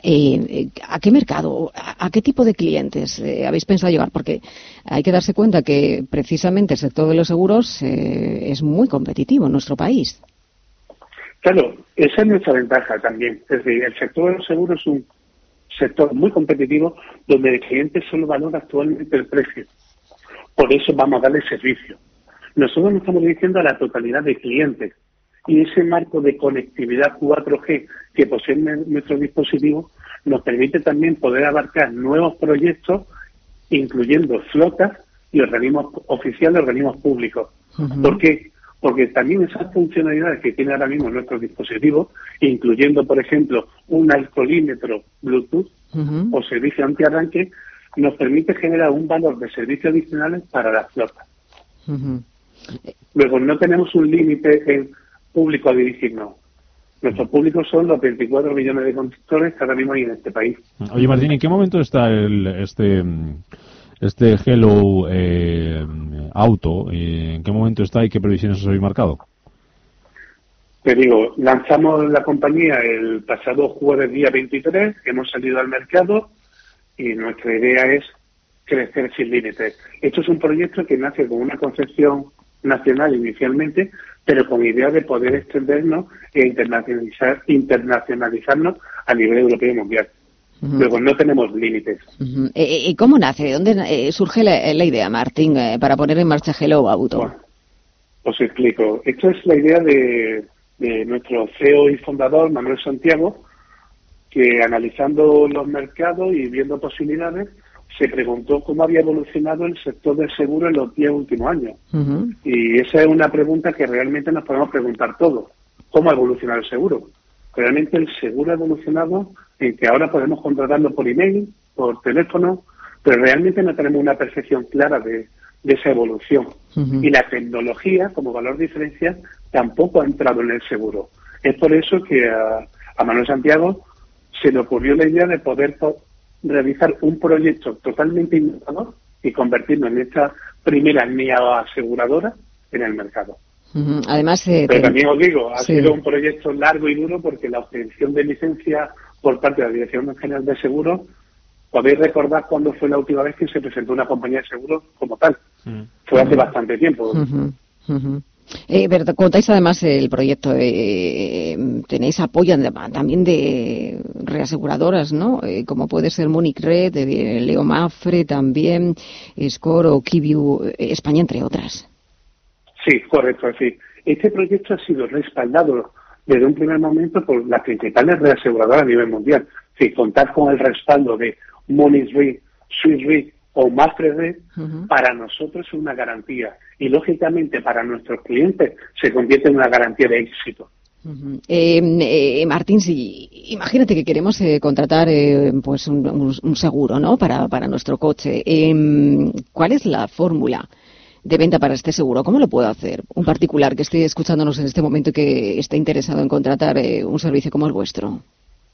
Directamente podéis entrar en www.geloauto.com. Ahí podréis encontrar toda la información relativa a este seguro al dispositivo y podréis cotizar directamente en menos de dos minutos. O sea, realmente estamos enfocados a nuestros clientes, a mejorar la experiencia. Oye, Martín, y el aparatito este, que es un poco la, clave de todo esto, ¿no? El, de la telemetría, el que me va a medir cómo conduzco y, en función de eso se me va a personalizar la, la tarifa, se me va a personalizar mi, seguro. ¿Esto cómo, cómo, cómo lo montáis o cómo, cómo se consigue? Mira, este dispositivo se instala en la red de talleres de Euromaster. Nosotros hemos cerrado un acuerdo con este partner para realizar la instalación en esos talleres. ¿Por qué lo hemos hecho así? No hemos hecho un kit autoinstalable que el cliente se pueda hacer. Nos preocupa mucho el tema de la seguridad en el vehículo. Queremos que sea un dispositivo que esté bien instalado y, sobre todo, que no haya ningún cable por ahí suelto en la instalación. Realmente esa instalación se tarda menos de 15 minutos en cualquier centro Euromaster y el cliente cuando se descarga su app puede pedir cita en el centro más cercano. Eh, Martín, ¿qué nos permite? Porque hay una curiosidad. Estaba eh, leyendo también que incorporáis además el modo parking en el que el coche avisa en el caso de recibir pues algún impacto mientras eh, estamos, por ejemplo, aparcados. Sí, esto es un... Vamos a ver, nosotros lo que hemos intentado, como siempre lo he dicho, ofrecer servicio. Un caso importante de uso es el típico que tú aparcas el coche en la calle y cuando vuelves te ha encontrado un golpe. Nadie te ha dejado un papel y no sabes qué ha pasado. Nosotros incorporamos el modo parking en el cual cuando el coche recibe un impacto se activa la grabación de la cámara y en ese sentido podemos ver qué ha ocurrido. Eso transmite al cliente mayor seguridad y nos permite denunciar quién es la culpa, de quién es la culpa o quién ha sido el responsable del golpe. Eh, quería preguntarte además, eh, tarifas, por ejemplo, si queremos hacer un seguro normal, eh, eh con, vosotros ahora mismo, ¿tenemos un precio base? ¿Por dónde empezamos? Mira, ¿O podemos ir sumando algún tipo de servicios? ¿O es un paquete completo?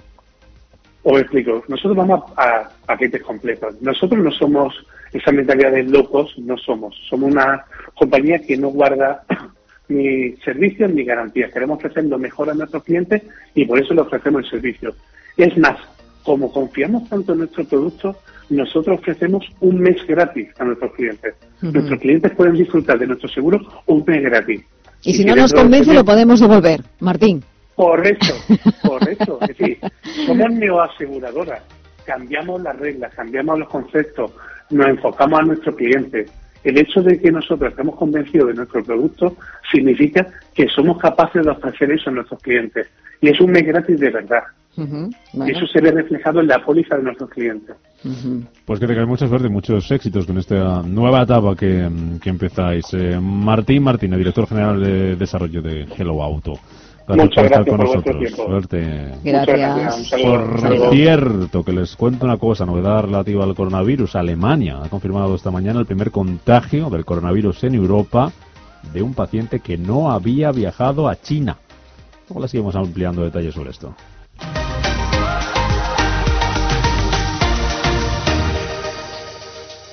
Radio Intereconomía es la mejor plataforma para dar a conocer, relanzar y poner voz a su empresa. Nuestro equipo comercial le asesora para conseguir sus objetivos. Contacte con nosotros. Teléfono 91 999 2121 y en el mail comercial arroba intereconomía.com. Radio Intereconomía, la radio de las empresas. Mercado de divisas, la actualidad del euro, el dólar, la libra y todo el mercado forex. Un programa presentado por Raúl Castillo. Elige tu propio camino en el mundo de la inversión. Mercado de divisas, los miércoles de 2 a 3 de la tarde en Radio Intereconomía.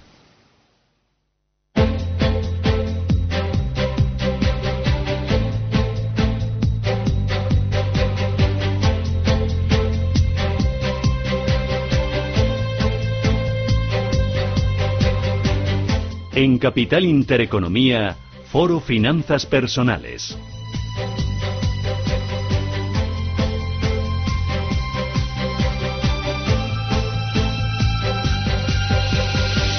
Ya saben que en este espacio miramos un poquito el dinero a nuestro, a nuestro bolsillo.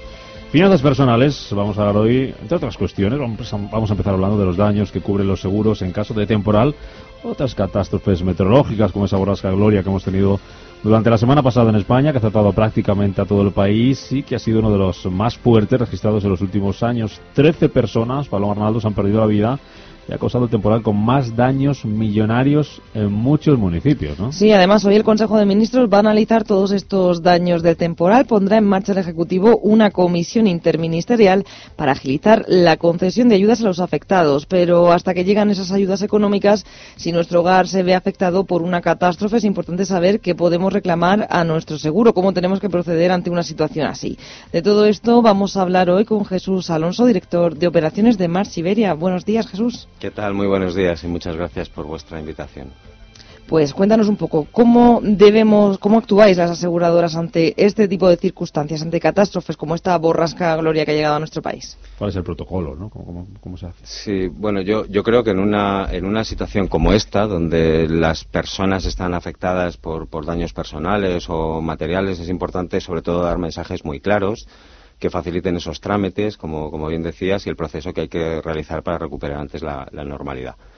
Lo primero es que las personas que hayan sufrido estos daños deben actuar con total normalidad y de forma razonable. Es decir, el hecho de que esos daños estén o no asegurados por una póliza de seguro no debe condicionar nuestra forma de actuar si tenemos que, limpiar, que desescombrar, que, incurrir en una serie de gastos para, volver a, tener la situación que teníamos antes del siniestro, debemos hacerlo, con independencia de que tengamos una, póliza.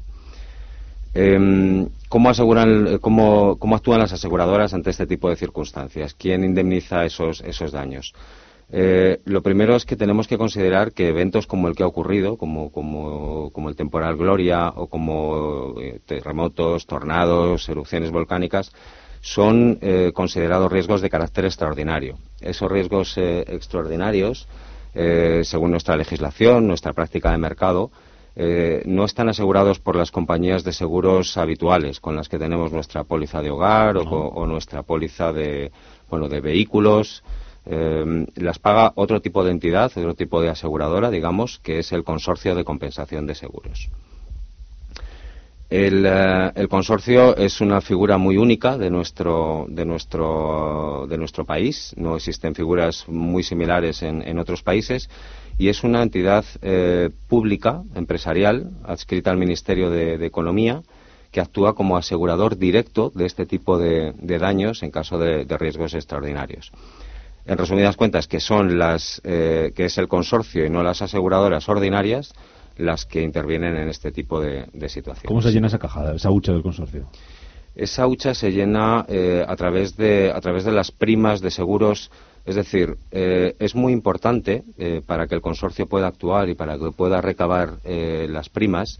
primero tiene que existir una póliza de seguros en vigor, con las, con las compañías aseguradoras, digamos, ordinarias. Eso es importante. Si no estamos asegurados, mmm, no hay consorcio que valga, ¿no? Lo primero que tiene que existir es una póliza de seguros en vigor, al corriente de pago, que asegure pues, pues nuestro multirriesgo de hogar, eh, nuestra comunidad de propietarios, el comercio, la industria, eh, o, como decías, eh, los, los, los, daños personales que se han sufrido, la vida o los accidentes de las personas, eh, incluso los vehículos. En, en, este tipo de casos, eh, cuando, cuando, suscribimos una de esas pólizas, el, la cobertura de, del consorcio de compensación de seguros se encuentra automáticamente incluida. Es decir, eh, hay, un, hay, un, pequeño recargo que se paga en el, en el, pago de la prima y el consorcio de compensación de seguros está ahí para actuar en este tipo de, de situaciones. Eh, una persona que haya sufrido estos, estos daños, eh, ¿qué tendría que hacer? Pues, pues, lo primero es plantear una reclamación ante el consorcio. Eh, tiene, normalmente un plazo, la ley otorga un plazo de siete días, pero lógicamente el consorcio en este tipo de situaciones mmm, facilita las, las, cosas y da más días a las personas para que presenten las solicitudes. La solicitud se puede realizar por teléfono, eh, en un teléfono que, que, habilita el consorcio, que lo, que lo tengo aquí, si queréis lo damos. Pero sí, sí, perfectamente. Es el 900-222-665 o en la página web del propio consorcio, que donde todo viene perfectamente explicado y probablemente los, los oyentes pues sería bueno que, que lo consultasen, eh, que es www.consorseguros.es.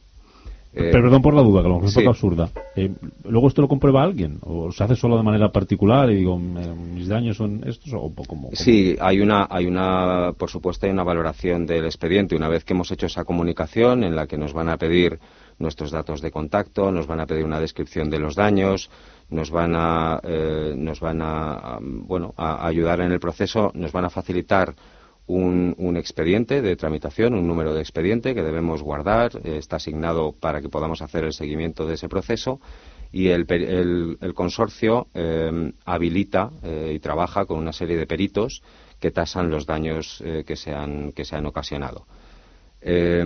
Nos vamos a encontrar en una situación como esta, en la que probablemente, dada la magnitud de la catástrofe, dado el ámbito territorial que cubre, incluso considerando los daños ocasionados en la Dana que hubo en, en, el año pasado, en septiembre, pues nos encontremos con que a lo mejor este proceso de peritación, de tasación de daños, se demora un poco.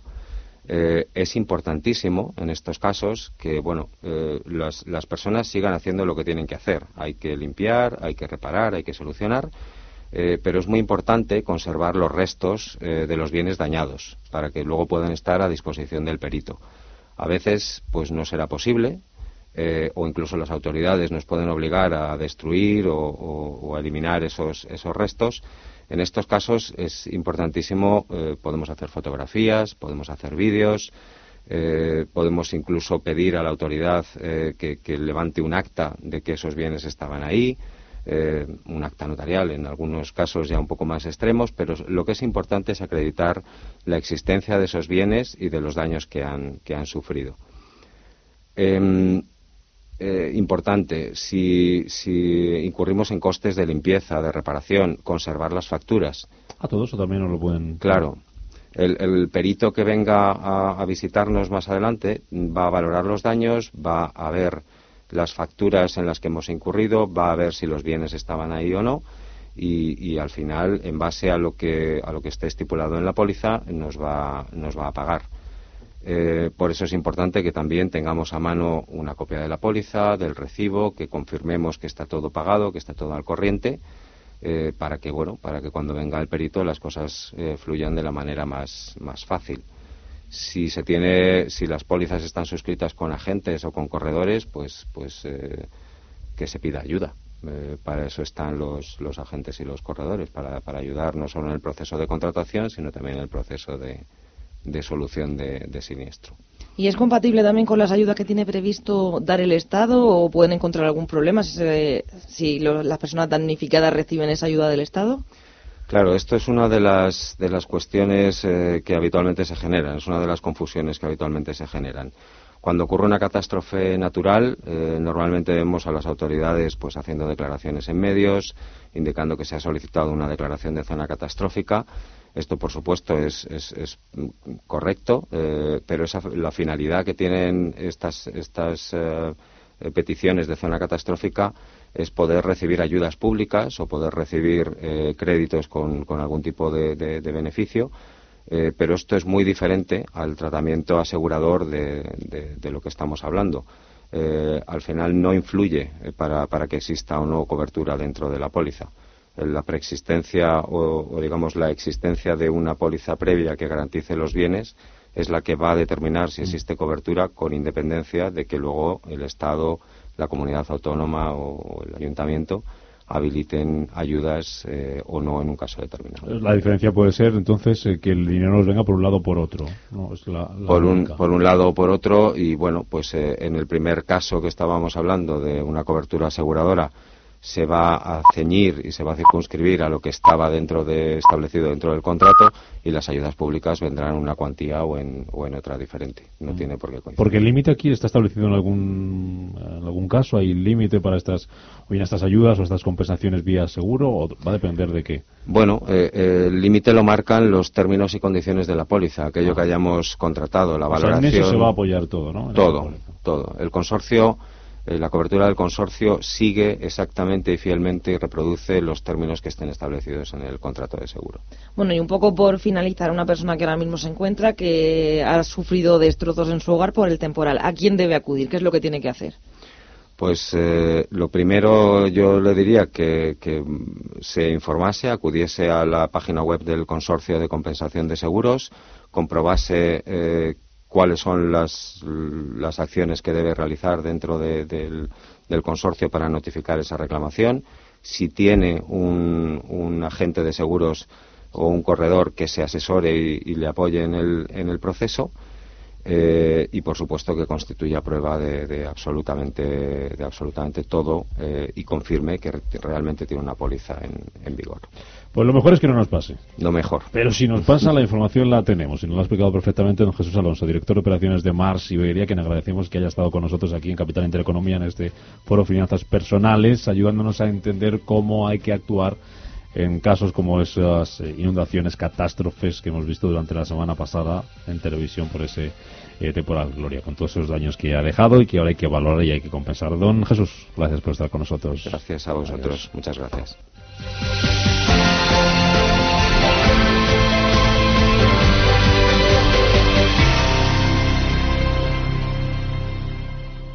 Confianza, experiencia, conocimiento, cercanía. Sabemos lo que realmente esperas de un despacho de abogados. Por eso, en Durán y Durán Abogados trabajamos para ofrecerte la mejor de las defensas con los mejores abogados. Nos importa tu caso. Durán y Durán, abogados de confianza. Encuéntranos en www.duranyduranabogados.com o en el 900 833 020 900 833 020 Radio Intereconomía es la mejor plataforma para dar a conocer, relanzar y poner voz a su empresa. Nuestro equipo comercial le asesora para conseguir sus objetivos. Contacte con nosotros. Teléfono 91 999 2121 y en el mail comercial arroba intereconomía.com. Radio Intereconomía, la radio de las empresas. En Capital Intereconomía, Foro Finanzas Personales.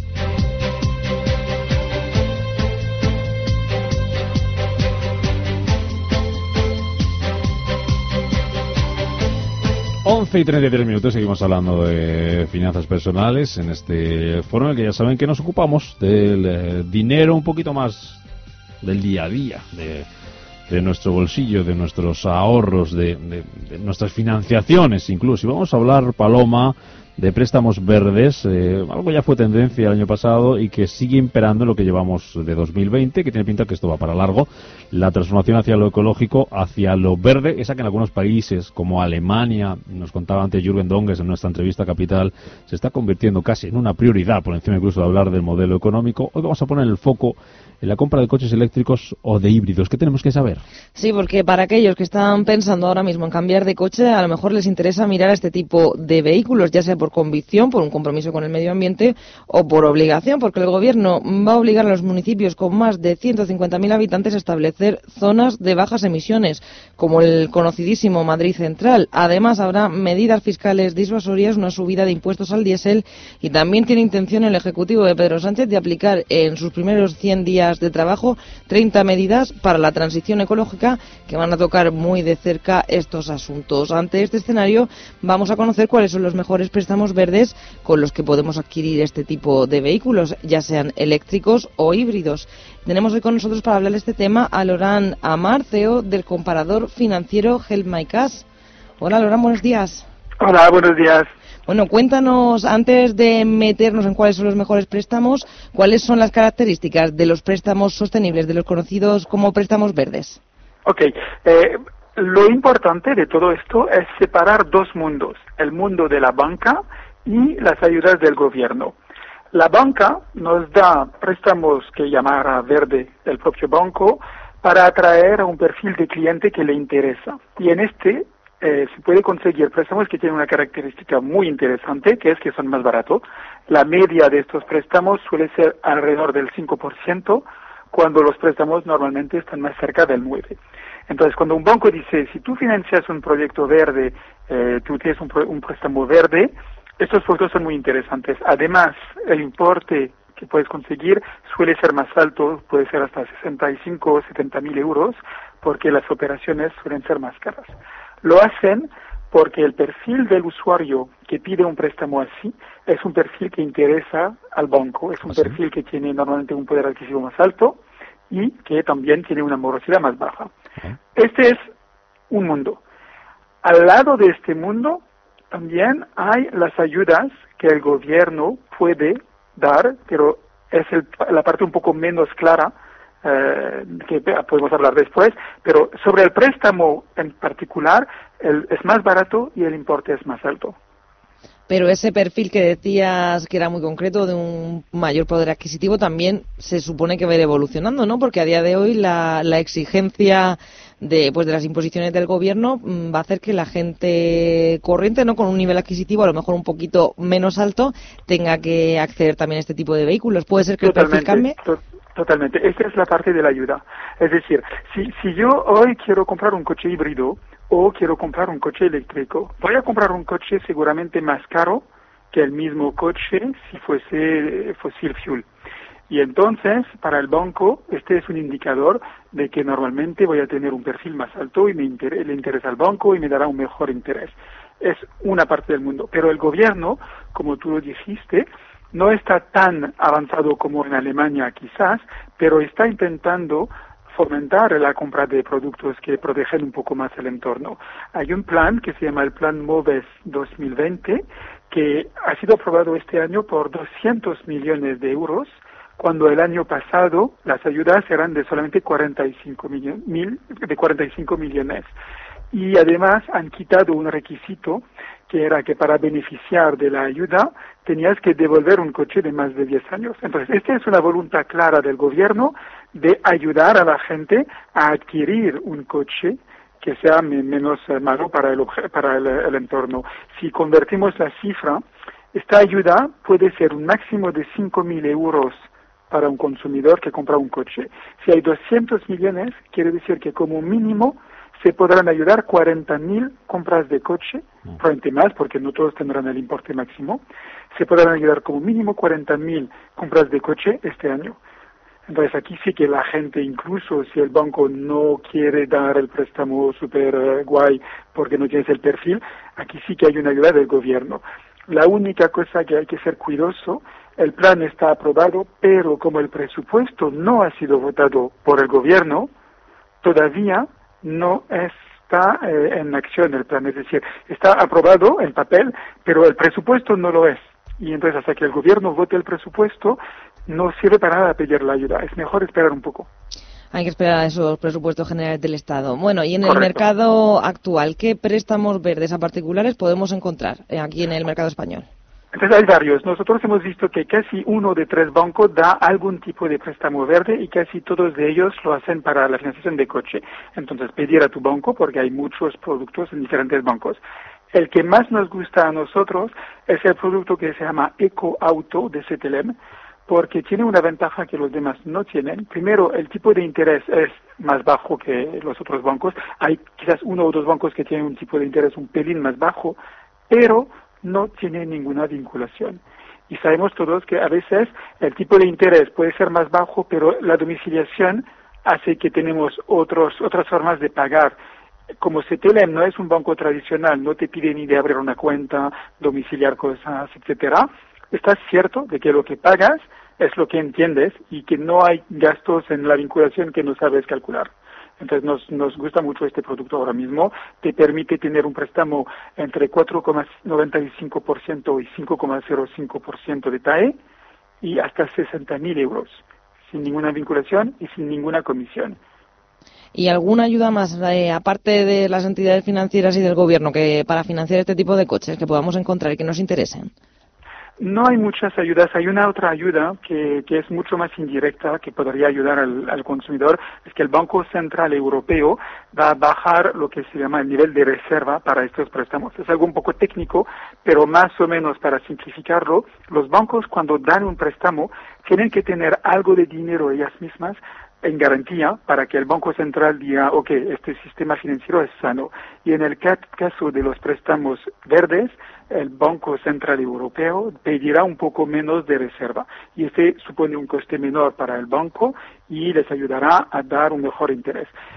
Mm. Principalmente, esta ayuda es un poco anecdótica frente al poder marketing que tiene un banco si empieza a comunicar sobre préstamos verde, a ir a por un perfil de cliente que le interesa, etcétera. Esta ayuda la vemos como un plus, pero no algo fundamental. O sea que de momento lo gana eh, guerra de préstamos verdes, de momento no tenemos, ¿no? Esto no pasa como las hipotecas y los bancos. Sí tenemos, pero que lo hacen los bancos directamente, ah. porque tú puedes realmente pedir, si vas a CTLM ahora, puedes conseguir un préstamo al 5% hasta 60.000 euros si te coges un coche híbrido. Y son muy buenas condiciones de financiación, porque si tú financias en un taller normal o un, un normal, pagarás el 9%. Es una diferencia importante. Lo que no es actual eh, todavía es la ayuda del gobierno que nos promete hasta 5.000 euros de, de devolución de dinero eh, porque hasta que se vote el presupuesto no es cierto. Mm. Y ojo luego con esa ayuda que luego va a la renta, ¿no? A la declaración de la renta, también hay que tenerlo en cuenta, ¿no? No, claro, claro, claro. La ayuda es, además esta ayuda es genial porque realmente es un dinero que, que te has ahorrado porque tú primero tienes que pagar el coche, entonces es un poco doloroso porque pagas el primer día, pero te lo devuelven después y, entonces es como si has hecho un poco un, programa de ahorro al mismo tiempo y nos ayuda a todos. Mucha gente a veces se olvidan de ahorrar. Logan Amar, el consejero delegado del comprador financiero GelMyCash.com hablando de esos préstamos verdes para adquisición de vehículo. Gracias, Logan, hasta la próxima. A vosotros, adiós. Adiós. En Capital Intereconomía, Foro Finanzas Personales.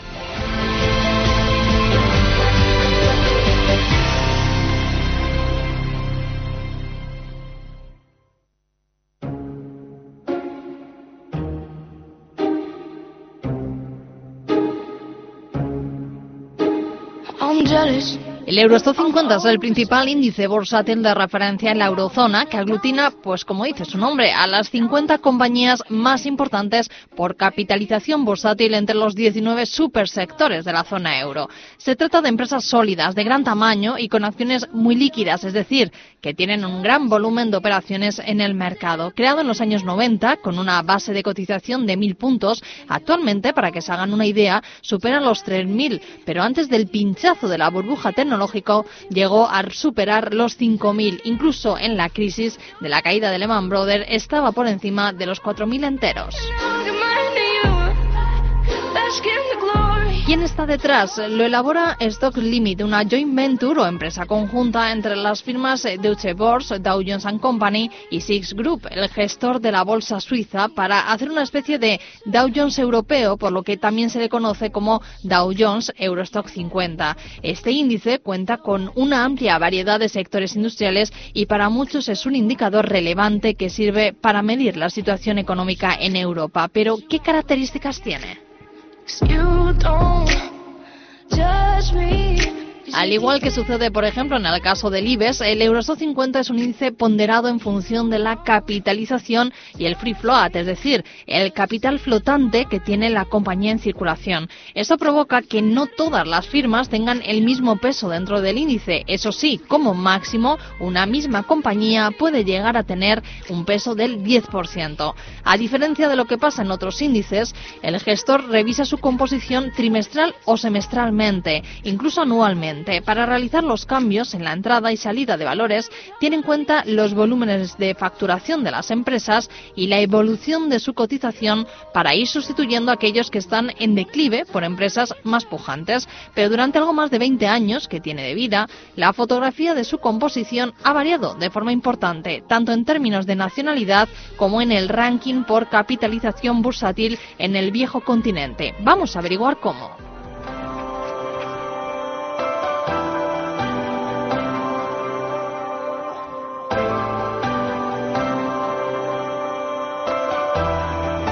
Actualmente el Eurostock está formado por compañías de siete regiones diferentes. Alemania, Holanda, Francia, España, Bélgica, Italia y Finlandia. Los países que mayor peso tienen en su formación son el país galo con 18 compañías, el germano con 14 y a distancia el nuestro con 6. Hay casos curiosos como el de Bélgica que solo tiene una compañía dentro. Es la cervecera AB pero es la segunda firma que más capitalización tiene. En el caso de Italia, ha visto cómo su presencia en el Eurostock se ha reducido a casi la mitad desde el inicio del índice. España, por ejemplo, no está muy mal posicionada. Con la reciente inclusión de Amadeus, nuestro país ganó peso después de la salida de Repsol en esa revisión de 2015.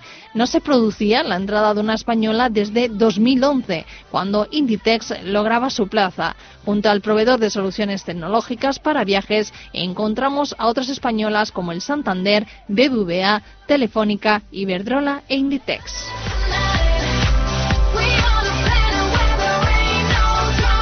En estos años también se ha producido un cambio importante en los sectores con mayor presencia en el Eurostock. Con la crisis económica de 2008, el sector bancario ha reducido su presencia en este índice, donde las compañías de consumo van ganando presencia. Y en esta recta final de este foro Finanzas Personales vamos a hablar de los propósitos para este nuevo año. No vamos a hablar de gimnasios, no, que eso ya deberíamos estar apuntados, al menos, si queremos ir ganando un poquito de tiempo a la vez que perdemos peso. Vamos a hablar de eh, dinero, vamos a hablar de cómo ahorrar un poquito más, un poquito mejor, o al menos cómo gestionar mejor ese dinero. Ya de hoy, Paloma, las nuevas tecnologías nos van a dar muchas oportunidades, muchas posibilidades para que seamos más eficientes a la hora de administrar nuestro dinero, ¿no? Pues así es, y ejemplo de ello son las aplicaciones móviles. Tenemos Fintonic, Spendi, Moveran, Monify, son solamente algunas de estas. También los bancos están perfeccionando y desarrollando sus propias aplicaciones para ofrecer más servicios a sus clientes. De esto vamos a hablar con Inmaculada Puebla, directora del Centro de Simulación Empresarial de la Universidad Francisco de Vitoria. Inmaculada, buenos días. Hola, buenos días. ¿Qué tal? Bueno, cuéntanos, ¿son realmente útiles estas aplicaciones? ¿Nos permiten estas herramientas de verdad poder gestionar nuestro dinero, nuestras finanzas? Sí, por supuesto, son verdaderamente útiles, más actualmente en donde estamos en un proceso de transformación digital, es importantísimo para todos los sectores de la sociedad.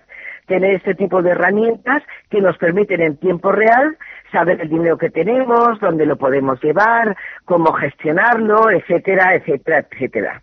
Y permiten un ahorro real para, para el ciudadano de a pie. ¿Puede ahorrar con estas aplicaciones? Sí, sí, sí que se puede ahorrar. Primero tiempo. Primero tiempo porque lo puedes hacer en tiempo real con un usuario y una contraseña, te puedes conectar y actuar y ver absolutamente todo lo que tienes con tu gestión de tu patrimonio o de tu dinero o simplemente de tus ingresos o de tus pagos eh, en, en tiempo real. Eso es importantísimo, pero al mismo tiempo tienes un ahorro real porque puedes ver de todas las posibilidades que tienes en el mercado cuál es la mejor para hacer tal compra, tal inversión, etcétera. ¿Cómo- Yo creo que es un ahorro retal muy bueno. Sí, ¿cómo nos pueden ayudar en cuanto a planificación de gastos?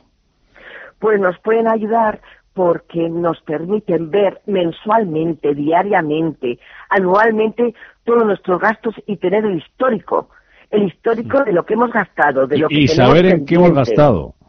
Y saber en qué hemos gastado, justamente, justamente, y además con las tarjetas, saber en tiempo real también la tarjeta, cómo está, en qué momento se va a pagar, cuando tenemos un ingreso de una de una, un trabajo que, que tengamos que hacer o que nos vayan a pagar. Y al, y al mismo tiempo eh, tenemos claro eh, si tenemos un dinero disponible para también hacer una inversión en algo que queramos o que estemos también conectados. A mí eso me parece fundamental, saber en qué hemos gastado el, el dinero y esa Yo comparativa mes a mes. Es, porque hay veces que no, con todo el tema este de la, de la tarjeta, no, hay veces que no sabemos en qué nos hemos gastado el dinero y cuando llega luego ves la, la cuenta y dices, pero, pero ¿dónde se me ha ido esto? Y haces un poco el, el- hay aplicaciones que te lo permiten, ¿no? La comparativa mensual de- de- del total de lo que has gastado, por ejemplo, en compra, o de lo que has gastado en, en teléfono, o de lo que has sacado de, de cajeros. Y a veces que dices, pero ¿cómo he hecho yo esto, no? Exactamente, sí, porque las tarjetas inconscientemente pues te hacen gastar más. Porque claro, no directamente pues tú compras tal producto, tal proceso y al final no sabes eh, mensualmente lo que te has gastado en las tarjetas. Y esto en tiempo real lo puedes saber. Cosa que te ayuda muchísimo a gestionar tus finanzas personales. ¿Y este tipo de aplicaciones son aptas para todos o los más inexpertos pueden meterse en algún follón, en algún problemilla por cometiendo errores? ¿Tú qué opinas? Pues yo opino que son aptas para todas las personas. Hay algunas aplicaciones preparadas precisamente para gente que no sea experta en altas tecnologías y que funcionan pero perfectísimamente. Evidentemente siempre puede uno cometer algún error, pero son errores que siempre se pueden subsanar porque está preparado de esa forma. Esa es mi opinión. Para los niños les viene muy bien, ¿no? Los niños que están muy familiarizados eh, con todo el tema de los móviles, de las tablets, y cuando ya tengan una edad y tengan cierta independencia, aunque sigan siendo niños, Bueno, eh, le, le va a ayudar mucho, ¿no? Totalmente, si es que los niños ya son nativos digitales, como decimos, bueno, es una frase ya muy usada, pero realmente ellos hoy día todo lo usan a través de los móviles, de las tablets, pero desde muy pequeñitos conocen mucho mejor una tablet que, que un libro, cosa que bueno, también es muy importante tener lectura, ¿no? Controlada, pero los niños va a ser verdaderamente su herramienta del futuro. Deben ser para todos los sectores de la sociedad, pero los niños nacen con esta herramienta puesta. Se me, Esa es acuerda mi muy bien- opinión. se me acuerda también que son muy útiles para personas mayores, pero volviendo al tema de los de los niños, hay algunas aplicaciones eh, incluso que te permiten no ahorrar con dinero real, sino simular, una especie como de juego, ¿no? Que, Sí, justamente.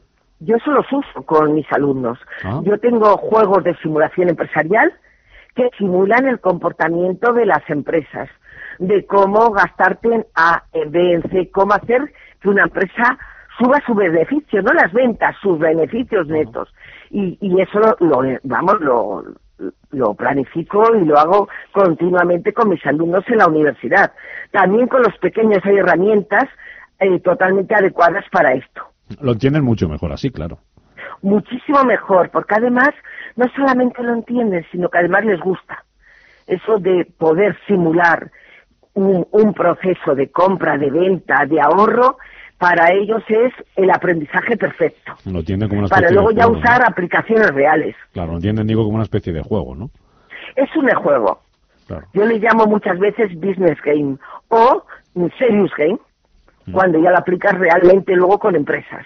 Bueno, Inmaculada, una recomendación de alguna aplicación. No sé si tú recomiendas las aplicaciones de los móviles o aplicaciones propias dedicadas a la gestión de finanzas. ¿Qué, qué recomendarías para gestionar Pues más mira. eficientemente nuestras finanzas? Pues mira, yo eh, recomiendo una aplicación que usa muchísima gente, que yo también la uso, que se llama preahorro.com. Preahorro. ¿Cómo funciona? Preahorro.com. ¿Cómo funciona? Con ¿Qué ello- tiene?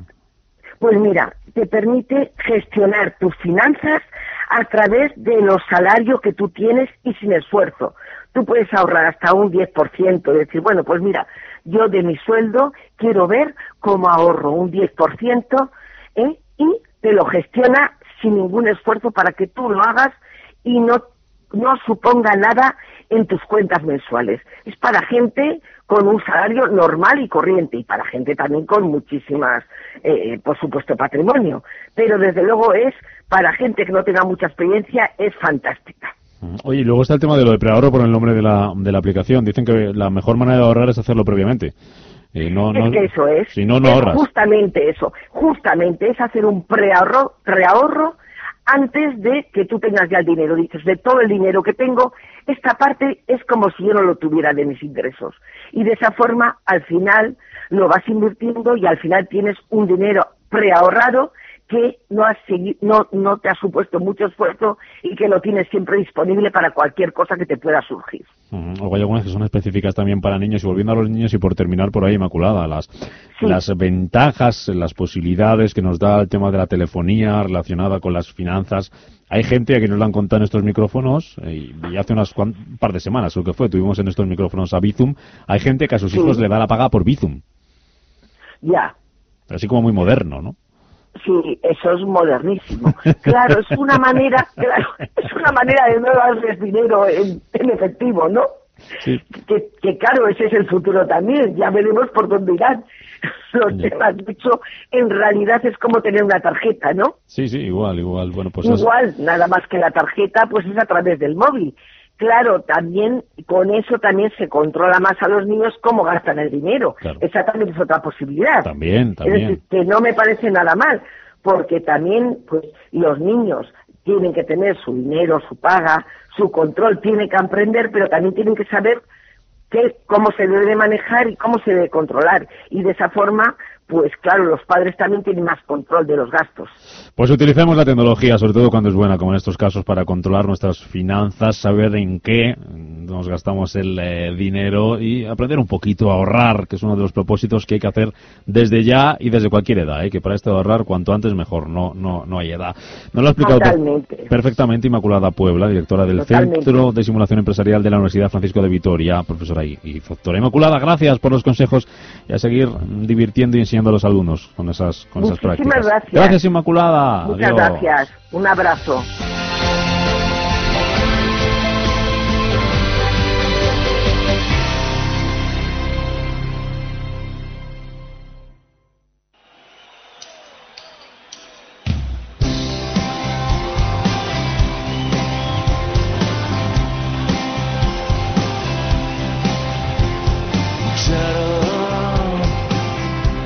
No sé lo que viste en mí. Bueno, 11.56 minutos de la mañana. A punto de terminar estas 5 horas de radio. Quedan exactamente poquito más de 8 horas para que Renfe vuelva a abrir su segunda tanda de esos 10.000 billetes para viajar en el AVE Low Cost. Para. ah, entre Madrid y Barcelona, entre el 6 de abril y el 31 de agosto. Ya saben los problemas que hubo ayer, que se colapsó la web y que nada, muy poquito tiempo se volaron ese, ese paquete de entradas. Hoy, como digo, a las 8 de la tarde, más billetes de 5 euros de AVE low cost. Y el jueves, eh, Pedro Sánchez va a firmar, va a sellar, mejor dicho, con los eh, agentes sociales, sindicatos y patronal esa, ese alza del salario mínimo de la que podremos hablar y mucho mañana a partir de las 8 y cuarto con el presidente de la COE, con Antonio Garamendi, que se va a sentar aquí en este estudio. Nos vamos hoy con Kiko González, que actúa esta noche en Sevilla. El cantautor madrileño va a presentar en el Teatro Central su nuevo disco. Se llama Las Palabras Vividas y en él pone música a letras del poeta granadino Luis García Montero. Nos vamos citándoles mañana a las 7. Pasen un feliz martes. Se quedan con el boletín informativo y a media sesión. Adiós. Capital Intereconomía, con Rubén Gil.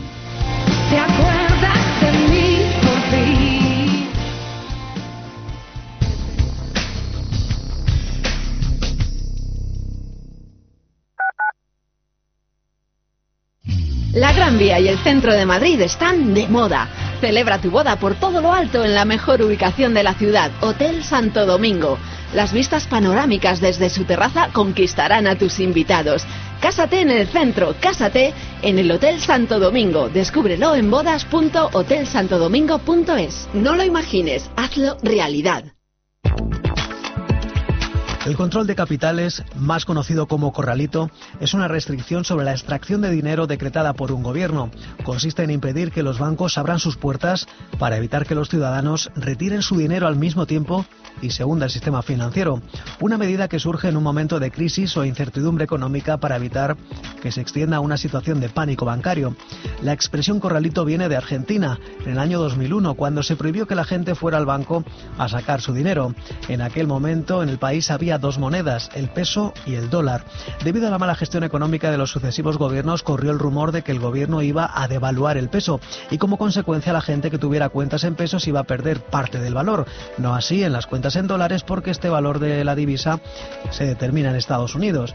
Debido a esta situación, el pánico provocó que la gente fuera a sacar su dinero para comprar dólares. Los bancos en esta situación se quedarían sin reservas de dólares. El gobierno impidió que la gente pudiera sacar más de 250 pesos o 250 dólares en efectivo por semana y prohibió las transferencias al exterior. ¿Te acuerdas del primer restaurante japonés que probaste en Madrid? Claro, Inari, ¿cómo no me voy a acordar? Hace 12 años ya de aquello y sigue siendo mi japonés de referencia, siempre apostando por la calidad y la innovación. Ay, ¿ya me has abierto el apetito? Tranquila, que ahora mismo reservo y vamos esta noche. Genial, ¿al del barrio Salamanca o al del Soto de la Moraleja? Más información en grupoinari.com.